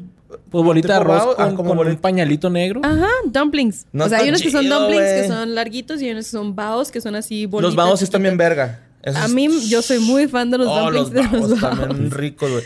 Pero Este- ese, el de arroz, una vez los probé en el buffet, güey, acá. Y fue así de guácala, güey. No es está que las caricaturas se lo comían tan rico. Todo se Ajá, y de un bocado, rico. ¿no? Sí, no, pues las películas de Ghibli Ajá, siempre tienen la comida sí, muy bonita. Muy, muy bonita. Yo así, ah, los odio. Pero sí. Y sí, y aquí también comían un chingo a cada rato. No, Como yo con pinche Sí, pollo general y Sí. el agridulce. chino. Sí, Ah, sí, es cierto. Sushi. o- Asiático. Ukio. Pero no todo es igual. Ukio, güey, es la morra que traía unas espátulas. Que ella era mi novia. Cuando yo estaba chiquito, yo decía que ella era mi novia. Ah, que, sí, cocina- sí, que le también cocinaba. Ranma, ¿no? Simón. Y ella es eh, la es que Shampoo también le cocinaba mucho a Rampa, pero Ukyo creo que era un carrito. Sí, Y ella traía su, su, su Sí, sí, business. sí. cierto, sí, cierto. Que la voz la hace Gabriela Wheeler, que es la voz de Trunks, de niño. Nice. Bueno, pues existen tres versiones en español. Una fue publicada por Glenat, otra por Toucan y un manga y otra por Ibrea. Eh, en México fue publicado por Toucan Manga. El editorial Panini anunció en noviembre del, año iba a decir Panini 2016 ahí anda. que empezaría a editarse nuevamente en México con un tiraje de la serie de manera mensual y costando de, 30 y- constando, perdón, de 38 tomos, teniendo el primero como salida oficial el primero de marzo del 2017. Nice. La adaptación, la adaptación de- del anime de Ranma y medio se divide en dos series, fruto del limitado éxito de su primera versión, porque es el, el anime menos exitoso, güey, de esta Rumiko en Japón, pero en Latinoamérica y en Estados Unidos Despegó un pegó chingo. a madre, güey. De hecho, fue el, el- ya ves que ahorita lo dijo con Doraemon, este fue el primer cómic en donde los gabachos se interesaron en, el- en la cultura japonesa, güey. Ok. Ah, mm, Pero no tenía historia. Bueno, sí, no, pero como que no avanzaba mucho la, Pues la era, trama, digamos. Era el Es que era- conflicto entre ajá. ellos de que no se querían casar, pero a Kane sí le empezó a gustar y luego a Ranma le empezó a gustar, pero no se querían confesar que se gustaban y luego todos los demás que querían con ellos, pero no tanto. Es que, de hecho, la, la, la serie, güey, llevaba tres, tr- como tres tramas, güey. Llevaba la trama de que Ranma se tenía que liberar de su maldición, la historia de su mamá y el romance con La historia de Akane. La mamá, sí, es cierto. Y quedarse con el dojo o no quedarse con el dojo, porque pues eh, qué, qué chido tener un dojo y seguir entrenando. Porque Que el amigo del papá era entrenando. como el Buki, pero japonés, ¿no? Sí, ma. bueno, pues la primera serie de Ranma y medio, eh, que era Ranma una mitad en Japón, y aquí le pusimos un Sí, Ranma y medio. Ajá, un, un half, ya. a half. Ajá. Y comenzó a emitirse en 89, constituyó 18 capítulos. El éxito no fue el que se esperaba. Eh, se vio eh, en obligación de adelantar la aparición de Champu para dar finalizada la serie con un total de 18 episodios. Ahora, otro dato que agarra de esta cagada podcast es que Champu, güey, llegó a ser el personaje femenino más popular de un anime durante varios tiempo y mucha gente le hubiera gustado que se hubiera quedado con Ranma en vez de Akane, güey. Wow. Pero sí fue así el... Champu era mi crush. güey. Champu Sí, estaba muy bonito. tuvo así el récord, así, Billboard número uno en Japón. Wow. De waifu. De un chingo de tiempo, güey. Años, güey. O sea, no era así de que... Qué De popularidad, de que estaba guapa, güey. o Pero sea, pues no salía tanto. Cuando No. salían los episodios salía muy poquito en cada A episodio. lo mejor estaba eso lo hacía más, inter- eso lo hacía más interesante, ¿no? Así como que, Tal ah, salió. Champu en este episodio. Simón, pues quién sabe, güey. ¿Cuántos episodios en total tiene? Son poquitos, ¿no? Ujú. Son 38 tomos. Mm, están Ajá. media, ¿no? Bueno, no obstante, un mes después aparece Ranma y medio en Netogen, segunda serie de la adaptación animada del manga. Este pudo seguir paulatinamente hasta el 92, contando con 143 episodios y 161 en total. La serie debutó por primera vez en el 89 por el canal Fuji Televisión, cerrando su ciclo tras 161 episodios. Aunque la serie co- como la terminan realmente... Aunque la serie como la tal terminan realmente en el manga. O sea, no acaban con el mismo final, güey. Sí, la animación es diferente a veces. Simón. Rumiko Taka- Takashi, la autora del manga, dijo que Ranma era popular entre jóvenes de escuela secundaria y estudiantes universitarios, aunque la balanza de popularidad se inclinaba más hacia las mujeres adolescentes que a los hombres. Porque pues era un romance, güey, a fin de cuentas, ¿no? O sea, sí había un chingo acá como de... que Acción las morritas peleas. y la madre, pero era... Era un romance, güey, era comedia romántica. En noviembre del 2006 vendió más de 49 millones de volúmenes de manga en Japón. ¡Wow! Eh, ok, este. Les decía ahorita que fue popular en América y también en Europa, güey. También me olvidó decir eso. En Norteamérica, la serie demostró ser muy exitosa, siendo una de las primeras introducciones de los norteamericanos, norteamericanos al manga y su adaptación al anime. Las primeras demostraciones japonesas de la animación para alcanzar el renombre en los Estados Unidos. Nice. Este anime sufrió diversas censuras a nivel mundial, principalmente por sus desnudos y escenas con cierto carácter lésbico y homosexual. Simón, de hecho, este, uno de los que fue censurado es uno que se llama Combate en los baños públicos.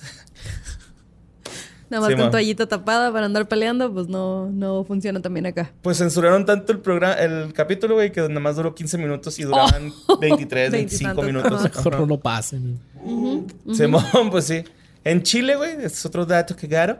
Eh, la serie también fue utilizada por grupos religiosos en forma de protesta, argumentando que se les enseñan a los niños a ser homosexuales. Eh, Debido a una escena en la que Ranma se prueba sostenes estando en forma de vato. Hombre. Ajá. Sí, Creo o sea, que- que, ay, no, los niños van a ser gay viendo a Ranma, no mames, güey. Y creo que también algo que les causaba mucho ruido a esta gente era el, el y medio. Creo me acuerdo algo así que el simple nombre de Rano y medio. Ajá. No, pues es que es que es mitad y que mitad y mitad no se puede y que la chingada. Ok. Sí, no, entendía. Ok, ok, Sí, ok, ok. No, sí, mi papá sí me decía así como que, pues es que eso no pasa de que te toque el agua y te hagas hombre o te hagas mujer. Y yo así de, but that's not the point. No, de eso no se trata. yo, yo lo veía porque las peleas se me hacían chidas. A cada rato se andaban persiguiendo Ajá. todo el mundo. Eh, los, co- estaba padre. chistoso. los conflictos entre que te transformaras de repente, pues, y que no sabían quién eras. Era así de, no mames, qué chido. No a mí sé. me encantaba el superpoder de Ryoga, güey. La otra vez ¿De perderse? No. De que golpeaba con un, dedo, ¿Con un pero en el punto más débil de, los, de las cosas y puf, estallaban. Eso estaba bien verga ese poder, güey. Era que, que, ándale, güey. puf, Y tronabas, güey, así. Simón. Sí, Estaba chido. Pero bueno, ahorita como les platicaba, la, la historia tiene como que tres tramas. Y aparte tiene tres finales, güey. A ver. Tiene un final para el anime, para el manga y para el videojuego. Ah. Entonces, eh, el del anime, eh, Ranma eh, anda con Genma, que es su papá, y le pregunta por su mamá en una visita al panteón para visitar la tumba de la mamá de Kane. O sea, van a visitar la tumbita de la mamá y, eh, güey, pues, ¿qué pasó con mi jefa? ¿No? Le pregunta. Y No me preguntes Y ella. este güey como que finge demencia, ¿no? Hace, Ah, sí, sí, sí, sí, sí, lo tira al león. Entonces, durante va avanzando la historia, este güey se cae en un río, se hace mujer, y una mujer le ayuda a, salir. a salir. Entonces este güey como que se le quedó grabado muy mucho la mujer y le dijo así como que, oye, estaba bien bonita, que no sé qué. Y le cuenta a Genma y Genma le dice, ok, güey, es tu mamá, tenemos que hablar, ¿no? O sea, La dejé en el río una vez. es que de hecho ahí te va la historia, güey. Tu mamá era vato y cayó en el agua también. No. Genma, este, se lo llevó desde bebé a Ranma, güey. desde, el- desde bebecito, güey. Se lo arrebató a la señora, güey. De hecho, hay fotos donde está Genma así con el bebé y la señora así de, no, güey, No arrastrándose, no lleves". te lo lleves. Para entrenarlo. Para entrenarlo, güey. Porque Ah, él decía que para que él se hiciera un maestro de artes marciales, eh, tenía que empezar desde, desde bebecito, güey. Y la mamá, pues no quería, güey. Pero Genma la convenció diciéndole: Mira, güey, si no hago que se convierta en un hombre y un en un maestro de las artes marciales, me practico el. Harakiri. El haraki. El suicidio. Ajá, el suicidio. Y luego él le dice a esta morra que sí, pero que ella se lo va a hacer. ¿no? Yo te lo voy a hacer, güey. Yo te mato, hijo de tu- Simón. Entonces, de hecho, en la, en la trama de, de este episodio, la mamá trae la, la katana, güey, familiar, con la o sea, que. va a matar a Genma Anda porque buscándolo. se llevó a su hijo. Porque no lo como hizo que- hombre, se hizo No, no, no, no, porque mm, se lo llevó. Ajá. O sea, desde un principio. Va, va. Entonces, este. Ranma y Genma, güey. Están es- huyendo de la están mamá. huyendo. en pero la mamá llega al dojo, güey, del, de Akane, del Ujú. papá Akane. Entonces, este. estos güeyes se convierten en panda y en morra, güey. Y esta morra, este Ranma se hace llamar Ranco. Me acuerdo de eso. Total, güey, la jefa se va, pero el eh, Ranco le dice así como que prometo que tu hijo va a ir el domingo a un parque a encontrarse contigo, ¿no? Entonces, este... Pues así queda, güey. El capítulo se acaba y luego la segunda parte eh, va Ranma vestido de, de niño a visitar a, a su jefita, güey. Y se le atraviesa el Genma y le dice así de que no, güey, todavía no puedes irte. Entonces dan un súper tirote, güey. Y de hecho el, el Genma lo amarra, güey. Y lo agarra, va por la jefa al parque, güey, y se la lleva a comer, güey, pero en, en forma de panda, güey. Entonces la escena es Genma, o sea, en panda, güey. Y la morra así comiendo, pero Genma así como que, uy, güey, llegaron estos güeyes. ¿no?". Es que también vergas porque cuando era panda no, no hablaba, No, ¿verdad? no, sacaba letreros, güey. Letreritos Sí, sí, nada más. los letreros, sí, es cierto. Pues fíjate que cuando se, se da el tiro con Ranma, hasta Kane le entra a los putazos, güey. Y pues Oh. también la vence, güey. De hecho, al último, la jefa güey, se da cuenta, pero. ah, pero como que no lo acepta. Porque. Ay, güey, que me confundí. Es que escribí todo culero, güey. Pero bueno. El rollo es de que Ranma, güey, se pelea con Genma otra vez, pero esta vez sí le gana. Entonces, en una de esas hay como una explosión o algo así por el estilo, pero el caso es de que la mamá, güey, va cayendo por un río y este güey atraviesa el río y pues Se hace pero como, ajá, no, como, como, como, como morra anda, güey. Ajá. Porque Genman la, la hizo morra para Sí. que no la reconociera la mamá. Entonces la va a salvar y como ex- la explosión calentó el agua, Ok. él pasa por el agua caliente, salva a la mamá y la mamá lo alcanza a ver y dice así como que no mames, eres Ranma, pero se desmaya y cuando vuelve a aparecer ya está Ranma mujer, güey, Akane y Genma en panda. Y este y pues ya se va la mamá y dice algo así como que no, pues yo voy con mi mamá hasta que me pueda quitar esta maldición. Entonces, al siguiente día, güey, se ve que Akane y Ranma van a la escuela y voltean a la cámara y dicen, "Hasta pronto." Y ahí saca el anime. Me caga. Ahí, güey, ¿no? O sea, Y no- ese, ese sí lo ni pasaron. siquiera en tiene el desenlace con la mamá, güey, el Canal vato, güey. 5? Creo que. ¿O ya lo vieron ustedes aparte en Yo japonés? lo investigué. No, creo que no salió acá. O sea, sí me acuerdo de esa pelea, de que llegó la mamá y algo también con el cabello de Ranma y el cabello de la mamá, no me acuerdo. Pero no me acuerdo del último capítulo. Pero sí me acuerdo de eso de que, ah, sí, se van a encontrar en algún momento y, Ujú. y Gendo así de, no, no, no, no quiero que suceda Sí, por eso, de que estaba amenazado. Ah, sí, ok, tú tienes tus convicciones de que tienes que hacer que este niño sea maestro del arte marcial y yo tengo mi convicción de que si te lo llevas, te voy a matar. Y ella los anda persiguiendo por eso.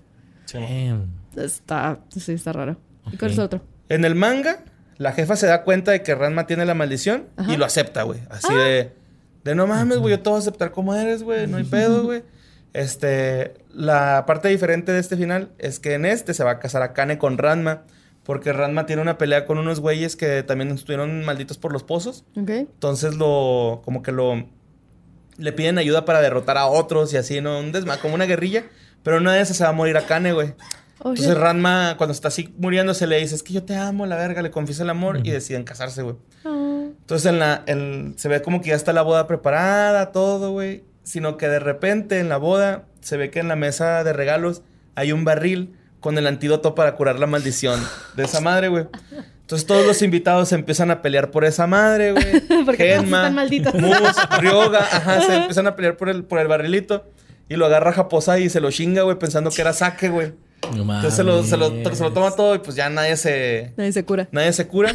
Al último, pues se, se hace un cagadero, güey, por esa mamada, güey.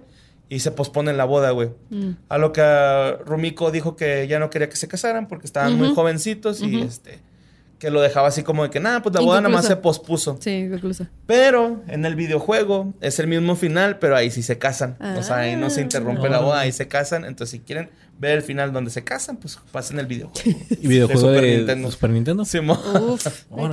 Ay, lo puso Mindicuti, ¿no? Es el que se compró Bandicoot, sí, Sí, sí. güey. es Wow, güey. hay que pedírselo. Saludos, mi No, que, que, que grabe video cuando se lo pase. Ya sé, güey.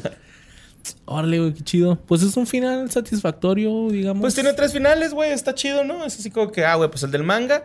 eh, no se casan, pero pues ya se declararon el amor. En el otro, pues no ven a la mamá. Por ejemplo, el manga ya conoce a la mamá. Y en el videojuego, pues se casan y conocen a la mamá, ¿no? Es como que Fue escalando poco a poco. Fases. Ajá. Pinche Japosai. Que era, era cabrón ese güey para De las hecho, artes marciales. ese ¿no? güey Pero era un pelado. de Él y la abuela de Shampoo cuando se transformaban. La abuela y- con el bastoncito, sí, ¿verdad? Sí, sí, Ajá. cuando, cuando agarraban poder y se volvían a ser más jóvenes y estaban canijos Ajá. los dos. Eran Sí, de hecho, muy buenos. Esos ese güey es el Japosai. Según leí ahí en los wikifandoms y todo eso, que este, que es el el güey más fuerte de toda la serie, güey. Nada más que pues su pedo es de que es bien pervertido y bien distraído. O sea, el güey Y ya está grande, o sea, ya es viejo. ajá, te va partiendo la madre, güey, pero pues le dices a la cana, eh, enseña las chichis y el güey se va a voltear en chinga. Kane no va a enseñarlas. Las hermanas sí. Y antes de pasar con el último, Tania, Dime. ¿Cuál es tu anime favorito de los noventas? No, no, algo que ahorita estés viendo, no. no. Cuando estabas niña, ¿cuál era tu favorito? Dragon Ball. Dragon Ball. Dragon Ball. Yo crecí con Dragon Ball. Amo Goku. Es así súper wow. No puedo decir otro. Hay muchos que me gustan, pero sí, Dragon Ball puedo decir que marcó mi vida de una manera. Bonita. Uf, Sí. Can't wait Sí. for that episode entonces. Por favor. Eh, el- lo, lo malo de aquí, debo decir que la persona que hace la voz, no soy fan, pero de Goku sí. ah, ok. Ah, pues ya nos platicarás por qué, Sí. si es que nos quieres tal vez, platicar. tal vez. Pues vámonos con mis preferidos.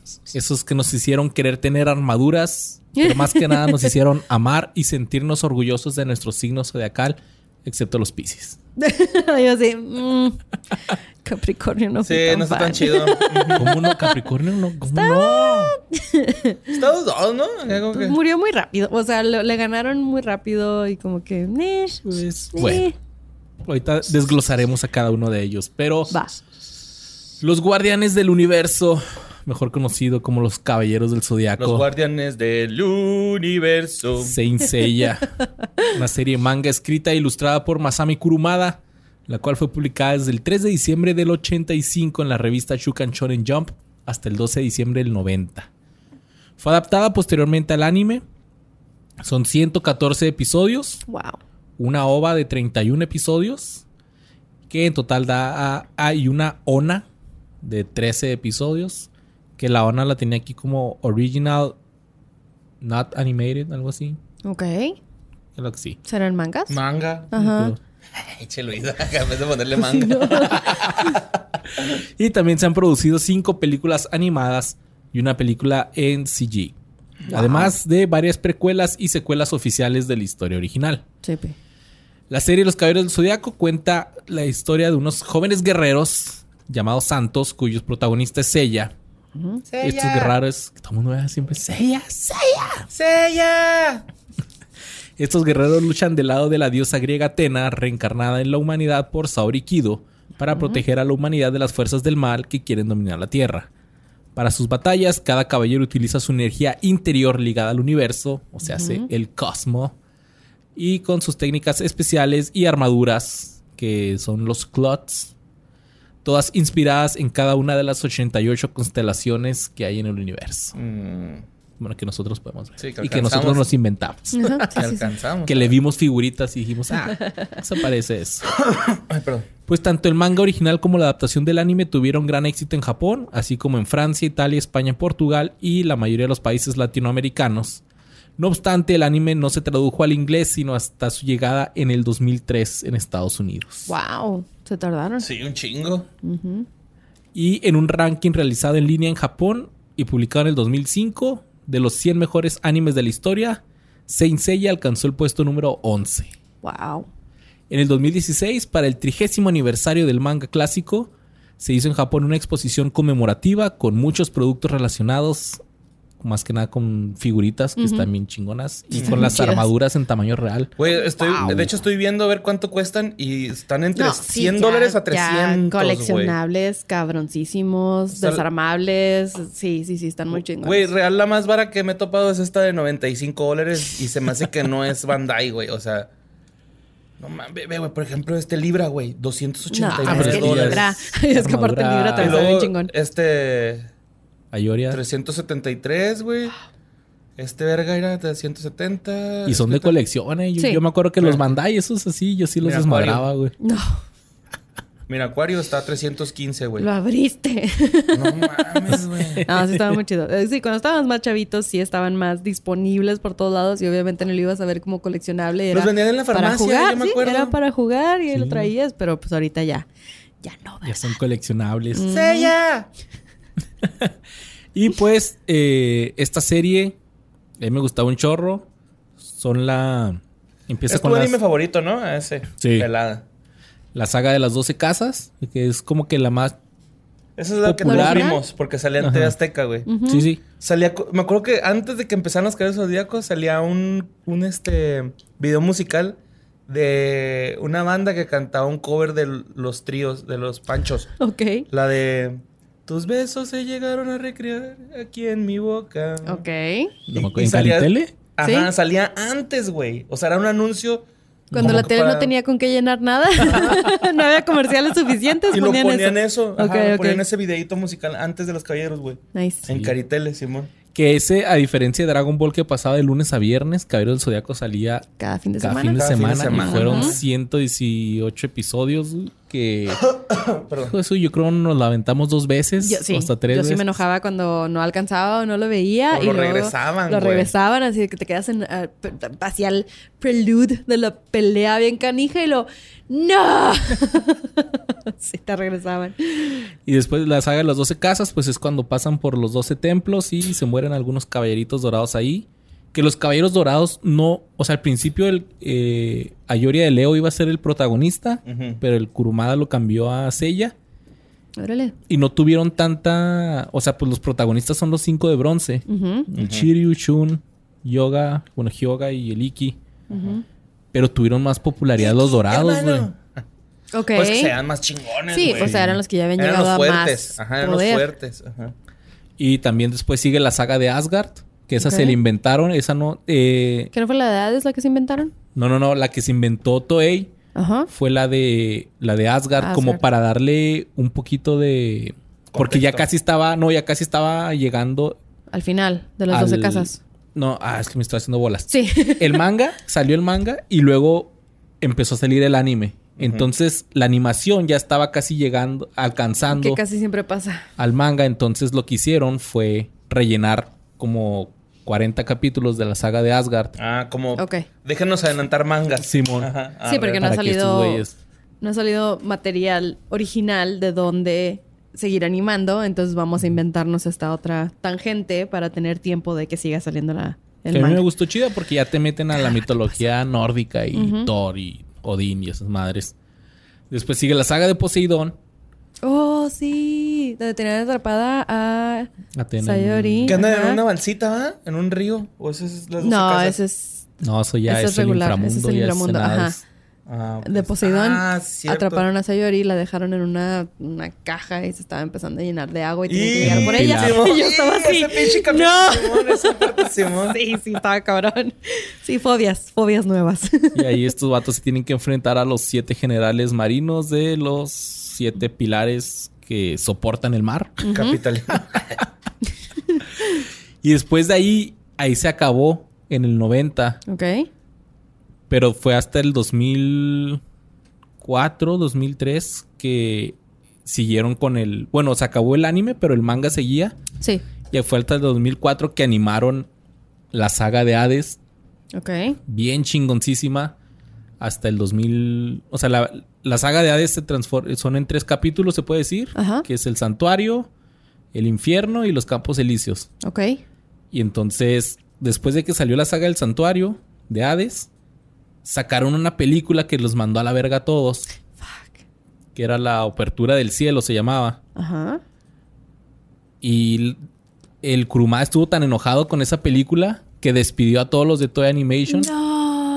Y por eso se tuvo que volver a... A hacer. eh, salió ya cuando salió la, la saga del infierno. Ya fue con otra animación un poquito ¿Ya más no baja. fue, ¿Eso no fue la que, o sea, que en, en teoría era fan-made? No, no era fanmade. Sí era, se supone que iba a ser canónico. oficial, ajá. Oficial, pero este al este güey no le gustó. Pero era otra animación y él decidió que no. No, o sea, lo que no le gustó fue la historia. La animación está muy chingona de esa película, pero no le gustó la historia. Y entonces, sí, al Dijo, final. A la fregada a todos Sí, y le- prefiero otra. Ok, ok. Nice. Entonces, ya después siguió la saga del infierno. Se mueren los caballeros dorados en el templo de los, lamen- de los lamentos. Muy triste esa escena. Eso fue lo que hizo Libra, ¿no? No, los 12 se reúnen los 12 caballeros dorados en el. Se sacrifican. Se sacrifican Sí, para sí, poder sí, pasar a los campos elíseos. Sí. Sí, sí, bien cabrón. Ir a tomarte fotos. Ah, Súper local. De quinceañeras, todo el mundo va. Y ya en los campos elíseos se enfrentan contra Tánatos e Himnos. Danos, güey. No, Tánatos, güey. Ese es otro. Y, y esos son otros. Y después ya matan a. Ah, tanates. Al Hades. Des- Pero, ¿qué pasó? Salió el Next Dimension. Ajá. El Next Dimension es la continuación de la saga de Hades. No se ha animado todavía. Ok. Y yo les voy a contar en qué va porque todavía, Sigue. todavía sigue. Nice. Hasta ahorita, hasta la fecha, todavía sigue. Desde 2006. Desde el 2006 Sí, no salió el. Next Dimension. Genial. ¿Qué pasó? El Next Dimension es la continuación de los Caballeros del Zodiaco. Empieza donde es lo que Masami Kurumada quería hacer con la película esta que no le gustó Ajá. y que mandó lo canceló todo. Pues empieza así. Saori está triste porque Seiya está en estado vegetal en silla de ruedas. What? Porque si vieron. Con una campanita así. ¿no? Me hubiera emputado. Grosero. Héctor. No, este, por si no, bueno, en la- al final de la saga de Hades, Hades le enterra su espada a Seiya en el corazón Ajá. Y le pone una maldición. Y aunque matan a Hades, este güey se queda con esa maldición y está en. Es un tomate. Está en estado vegetal. Entonces, Saori, en un acto. eh, ¿Cómo se dice cuando piensas en ti mismo nada más? Se me fue. Egoísta. Egoísta. Gracias, vos. ¿Se te cruzó el inglés, va? Sí. Selfish. Selfish. Selfish. Eh, para salvarlo, va con su hermana Artemisa, la diosa de la luna, para que le tire paro a viajar al pasado y que no le pase eso a Seiya. Sella. Pero esta morra le dice que ella y el Apolo no pueden hacer nada con el tiempo, pero el que sí puede es Cronos, Ajá. el dios del tiempo. Entonces van con ese güey, la Saori y el Andrómeda, y el Cronos les dice, va, Simón, les acepto y los manda 243 años al pasado. A la anterior Guerra Santa, o sea, cuando iban a pelear contra Hades, los... Desde antes. Desde los, antes. Los dorados. No. Sí, o sea, los Caballeros Dorados, pero de hace De antes, 243 años, que ahí están Shion y Doko. Shion de Aries es el maestro de Mu, Uh, el que se hace el, el papa. Ajá. Bueno, en, en español le pusieron el patriarca. Y Doko, pues es el, el viejito, el de Libra, que es el maestro de Shiru. Ay, ese Shiro. Yo amaba tanto a Shiro. Mí Siempre se quedaba ciego el cabrón. Siempre se quedaba ciego. De hecho, fue el primero que tuve en, en Bandai, güey, ese güey. Ah, le tienes que poner el pelito aparte, ¿verdad? Sí, me acuerdo ese pedo, Qué güey. chingón. Ya nunca tuve ninguno. Dato curioso, aquí Shiryu y su novia, que nunca dice que es su novia, pero la Chunrei, Ajá. la que siempre estaba rezando por él ahí en la cascada, eh, tienen un niño, pero no es de ellos. Se lo encontraron, o sea, lo adoptaron. Ah, ok. Ah, está chido, ¿no? Qué bien. Está bien. Entonces llegan al pasado, adopta. pero el dios Cronos Digo, sí. El dios Crono es todo un troll y transforma a Saori en bebé. Entonces llega Saori, bebé, Con su hermana. al templo de. a, a la estatua de Atena de hace 243 años. Y los del pasado dicen, ah, ya va a reencarnar Atena otra vez porque ahí viene Hades otra vez a querer chingarnos. No. Pero no. Ahí en el santuario, otra vez el patriarca quiere matar a Atena. Ya viene el ejército de Hades, pero se empieza a escuchar el rumor, y aquí es donde todo va a cambiar, es un pinche plot twist, de que va a revivir el santo de oro de Ofiuco. No. El decimotercer signo Zodiacal. zodiacal. Y es que una vez en la era mitológica existía Wow. un decimotercer templo en el santuario. Este era conocido como el templo del portador de la serpiente, que se encontraba localizado entre el templo de Sagitario Ajá. y el de Escorpión. Sí, fue cuando nos volvieron a nosotros Capricornios y Sagitarios, así como que ahora soy Ofiuco, creo. ¿A ti te pasó eso? creo que sí, sí, sí, sí, porque fue entre esos dos, Ajá, ¿no? Donde sí. entraba Ofiuco y fue de, ok, creo que ya no soy Capricornio y ahora soy Sagitario o algo por el estilo, no me acuerdo. Sientes Se según es- cambiaron. Ajá, que cambiaron las fechas. Y este santo No sabía que lo habían incluido, Sí, perdón. el santo protector de este templo Este güey. Ajá. Era el, ma- era el más sobresaliente en coraje, benevolencia y sabiduría entre los santos de oro. Él mismo realizaba actos nobles como salvar a aquellos que sufrían de, fe- de enfermedades y sanar a aquellos que estaban heridos. ok. De hecho, esto se me hizo chida porque ya en los hospitales que hay- un símbolo que es como una serpiente así Ajá. que está... ¿En el bastón? Es el dofiuco, es el bastón de Ofiuco. Ok. Es el- Sí, aquí ya metimos como siete, este, mm, ideologías. Sí. Semiótica y simbología distinta, güey. Simbología. Pero este güey era el que curaba y llegó a ser considerado como un dios, pero pronto se volvió arrogante y realmente quiso convertirse en un dios. Así que desató la furia de los dioses y el santuario lo desterró y borró toda existencia. Como en la vida este real, güey. Vas y pides un aumento y te corren a la verga, güey.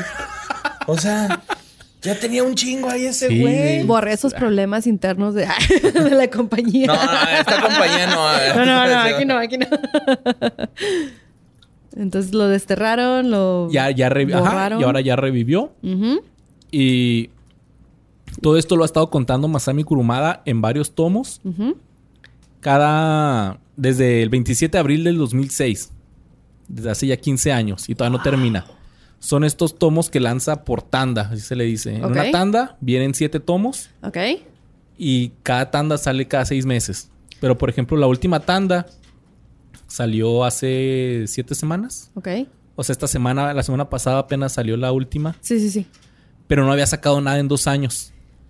Wow. Entonces ahorita la gente ya está como que, güey, ya termina el Next Dimension porque te vas a morir en cualquier momento.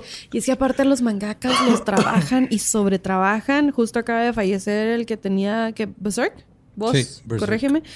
Eh, eh, está cabrón, o sea, no lo dejaban hacer nada más que estar animando o, o dibujando el manga y está muy, muy feo. O sea, no, no vacaciones, no fines de semana. O sea, tú estás haciendo esto y eso tienes que seguir haciendo y está bien que la cultura japonesa es trabaja todo el tiempo, pero no se mamen.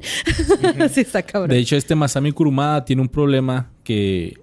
Es Ah, workaholic. hay- pues Tapate. algo así, pero hay un canal que se llama Kikyu, al que le mando un saludo, es un güey de Perú, Nice. que es fan de Saint Seiya y te pone todo, todo, todo así. Toda la info. Y sacó un video donde Masami Kurumada ya tiene un problema así en su hueso de tanto estar dibujando. O sea, ya este... ¿No lo pueden mover? Ajá. O sea, ya, ya lo tiene así como que... No seas Culero, güey. Qué feo. De tanto estar dibujando, güey, así bien culero. ¿Cómo se llama el verga? Masami Kurumada. No, el... Ah, pensé que preguntabas el canal. Ah, Pero sí, o sea, ese es el problema que tienen de que, ah, ya está pegando tu manga, ya está pegando tu animación, pues sigue sacando porque pues la gente lo sigue eh, exigiendo. pero no tienen ellos el control, No, ¿no? Tiene por ejemplo, empresa. ahí... Ok. lo tiene la empresa y que le está exigiendo que siga sacando más y más. Chale. Está feo. Pues sí, ahorita en eso va la historia. Prácticamente, bueno, ya se reveló que Ofiuco revivió porque quiere matar a la Atena del futuro. Mm, para que no regrese, para que no Porque prevenga... prácticamente está haciendo un cagadero Mm. con su acto egoísta de nomás querer salvar al Seiya. Ujú. Y desde entonces ella sigue en silla de ruedas. Ah, Mira, aquí, aquí está el dato, mi Luis. Dice, autor del manga de Saint Seiya sufrió de la pérdida total del cartílago de la primera articulación del dedo índice de su mano derecha. Debido al desgaste provocado por dibujar a lo largo de su carrera, esta condición que le provoca un gran dolor actualmente le obliga a trabajar muy lento. Sí, está cabrón. Sí, entonces no es tan fácil estar sacando como si fueras máquina los mangas y luego te exigen más y luego tienes esos problemas físicos, médicos, mentales y no te dejan. Ay, güey, no mames, güey. Está feo. Y pues ahí va. Ahorita. Pues prácticamente este güey quiere salvar el pinche caos de Atena en la sagrada línea del tiempo. Ajá. Va a negar los de la TVA y le van a hacer un desvergue también. Probablemente. o, o los censurando de algún lugar o le van a decir, no, ¿sabes qué? O va a fallecer y va- se va a quedar inconcluso como muchos. Ojalá y no. Porque a- que no. muchos, muchos no les gusta, pero a mí me, está, me gusta mucho la trama porque o sea, al principio del Next Dimension fue así que Atena quiere salvar a Sella y fueron al pasado y te presentan a todos los caballeros dorados del pasado que est- están chidos. Y de repente revive este güey y ahorita ya te están contando la historia de este güey y todo. Entonces está, está interesante, a mí me gusta. O sea, está suave de que tiene mucho de dónde meterle, pero pues como persona y siendo el único que está sacando la historia, sí está cabrón. Está cabrón. O sea, imaginarte todos estos mundos, todos estos personajes y darles vida, está... Está muy cabrón y esperemos Damn. no se tarde otros dos, tres años en volver a sacar una tanda. Pero ahí sigue. Todavía A lo mejor hasta más, ¿no, güey? Sí, porque pues obviamente que sigue después. Ah, Ya, ya, ya negó todo lo que pasa de Saint Seiya porque ya regresó a 200 años antes de. Entonces, ¿cómo va a ser la vida ahora de Seiya? Porque pues Ajá. regresa al También, pasado. también y estaría bebé. que se inventara algo así sin seres mitológicos ni nada de ese pedo, ni constelaciones. O sea, que él cree su propia.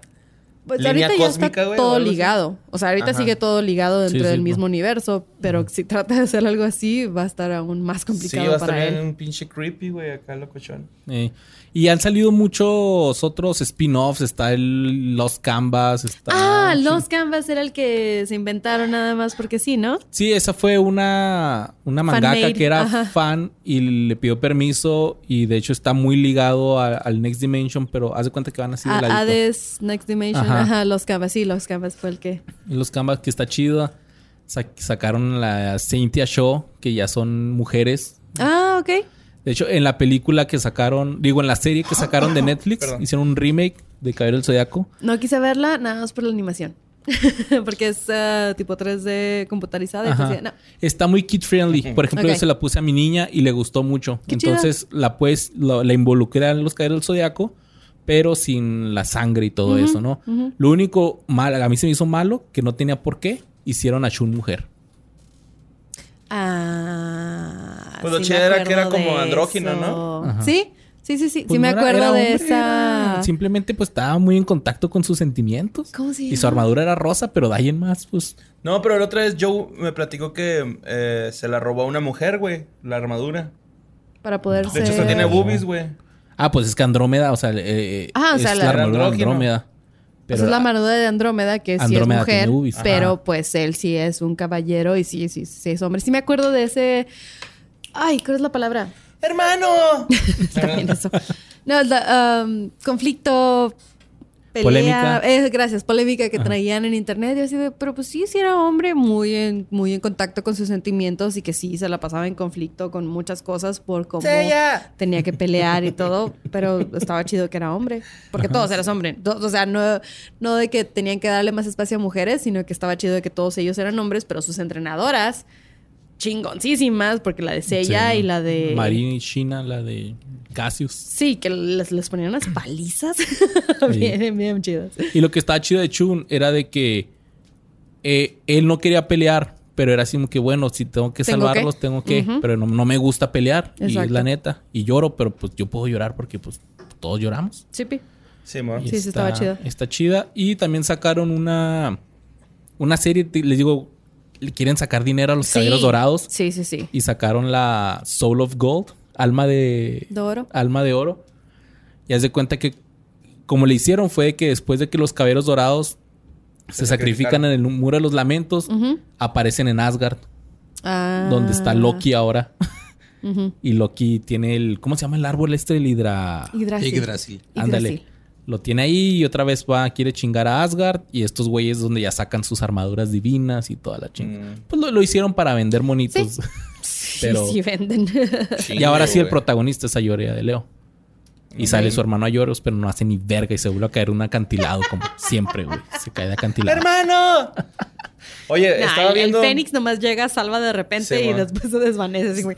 Está bien chido el doblaje donde se encuentra un, un, este, una galletita, güey, de mota. ¿No lo has visto? No. Y luego, oh, tengo que llevárselo a los caballeros para que fumen hierba conmigo.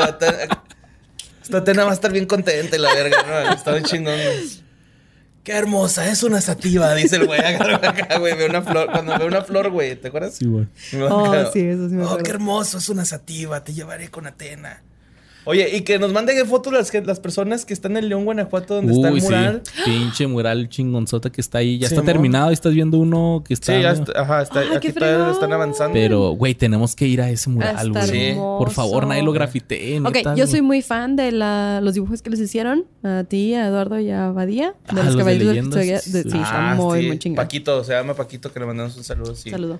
Sí, también Está consume muy, este muy bien hecho. Es que chingón. ¿Qué armadura te pusieron, güey? Ah, la de Sagitario. Lolo era es la de Capricornio. Sagitario. Ajá. Sí. Y yo Pues era es que tú Capricornio. eres, tú eres Capricornio. Yo soy. Capricornio, Lalo, Lalo, Lolo es Sagitario. Badía Pues es sí, Leo. Lalo es Lalo, ¿va? Sí. Nunca le he dicho Lalo a Lolo. Eduardo siempre. Qué raro. Y pues hasta aquí hemos llegado con este especial que no queríamos que se acabara, No, pero pues... faltan, faltan tantos. Sí, sí. La segunda parte y aparte el de Dragon Ball. estaría, estaría muy padre el Dragon Ball. Tania, gracias por haber estado aquí con Sí. nosotros. Gracias por invitarme. ¿Te la pasaste chido? Muy chingón. Qué bueno. Love it. Gracias. Ahí está el pendiente pues este que de Dragon Ball. ¿Me avisan? Si quieres que la gente te siga en redes sociales, Si quieren ver fotos de mis uñas, ahí estoy como Gimme Coffee en Instagram. Estoy como Robotania. en- no. No me acuerdo.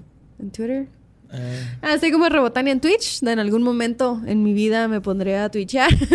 Pero Instagram, Give Me Coffee. Gracias. Y a mí me encuentran como Luisardo García. A mí como Mario López Capi. Y esto fue ¿Qué fue de ellos? Los queremos muchos. Besitos en el... Chomix. ¿Y tú has sentido el poder del cosmos? el Kamehameha.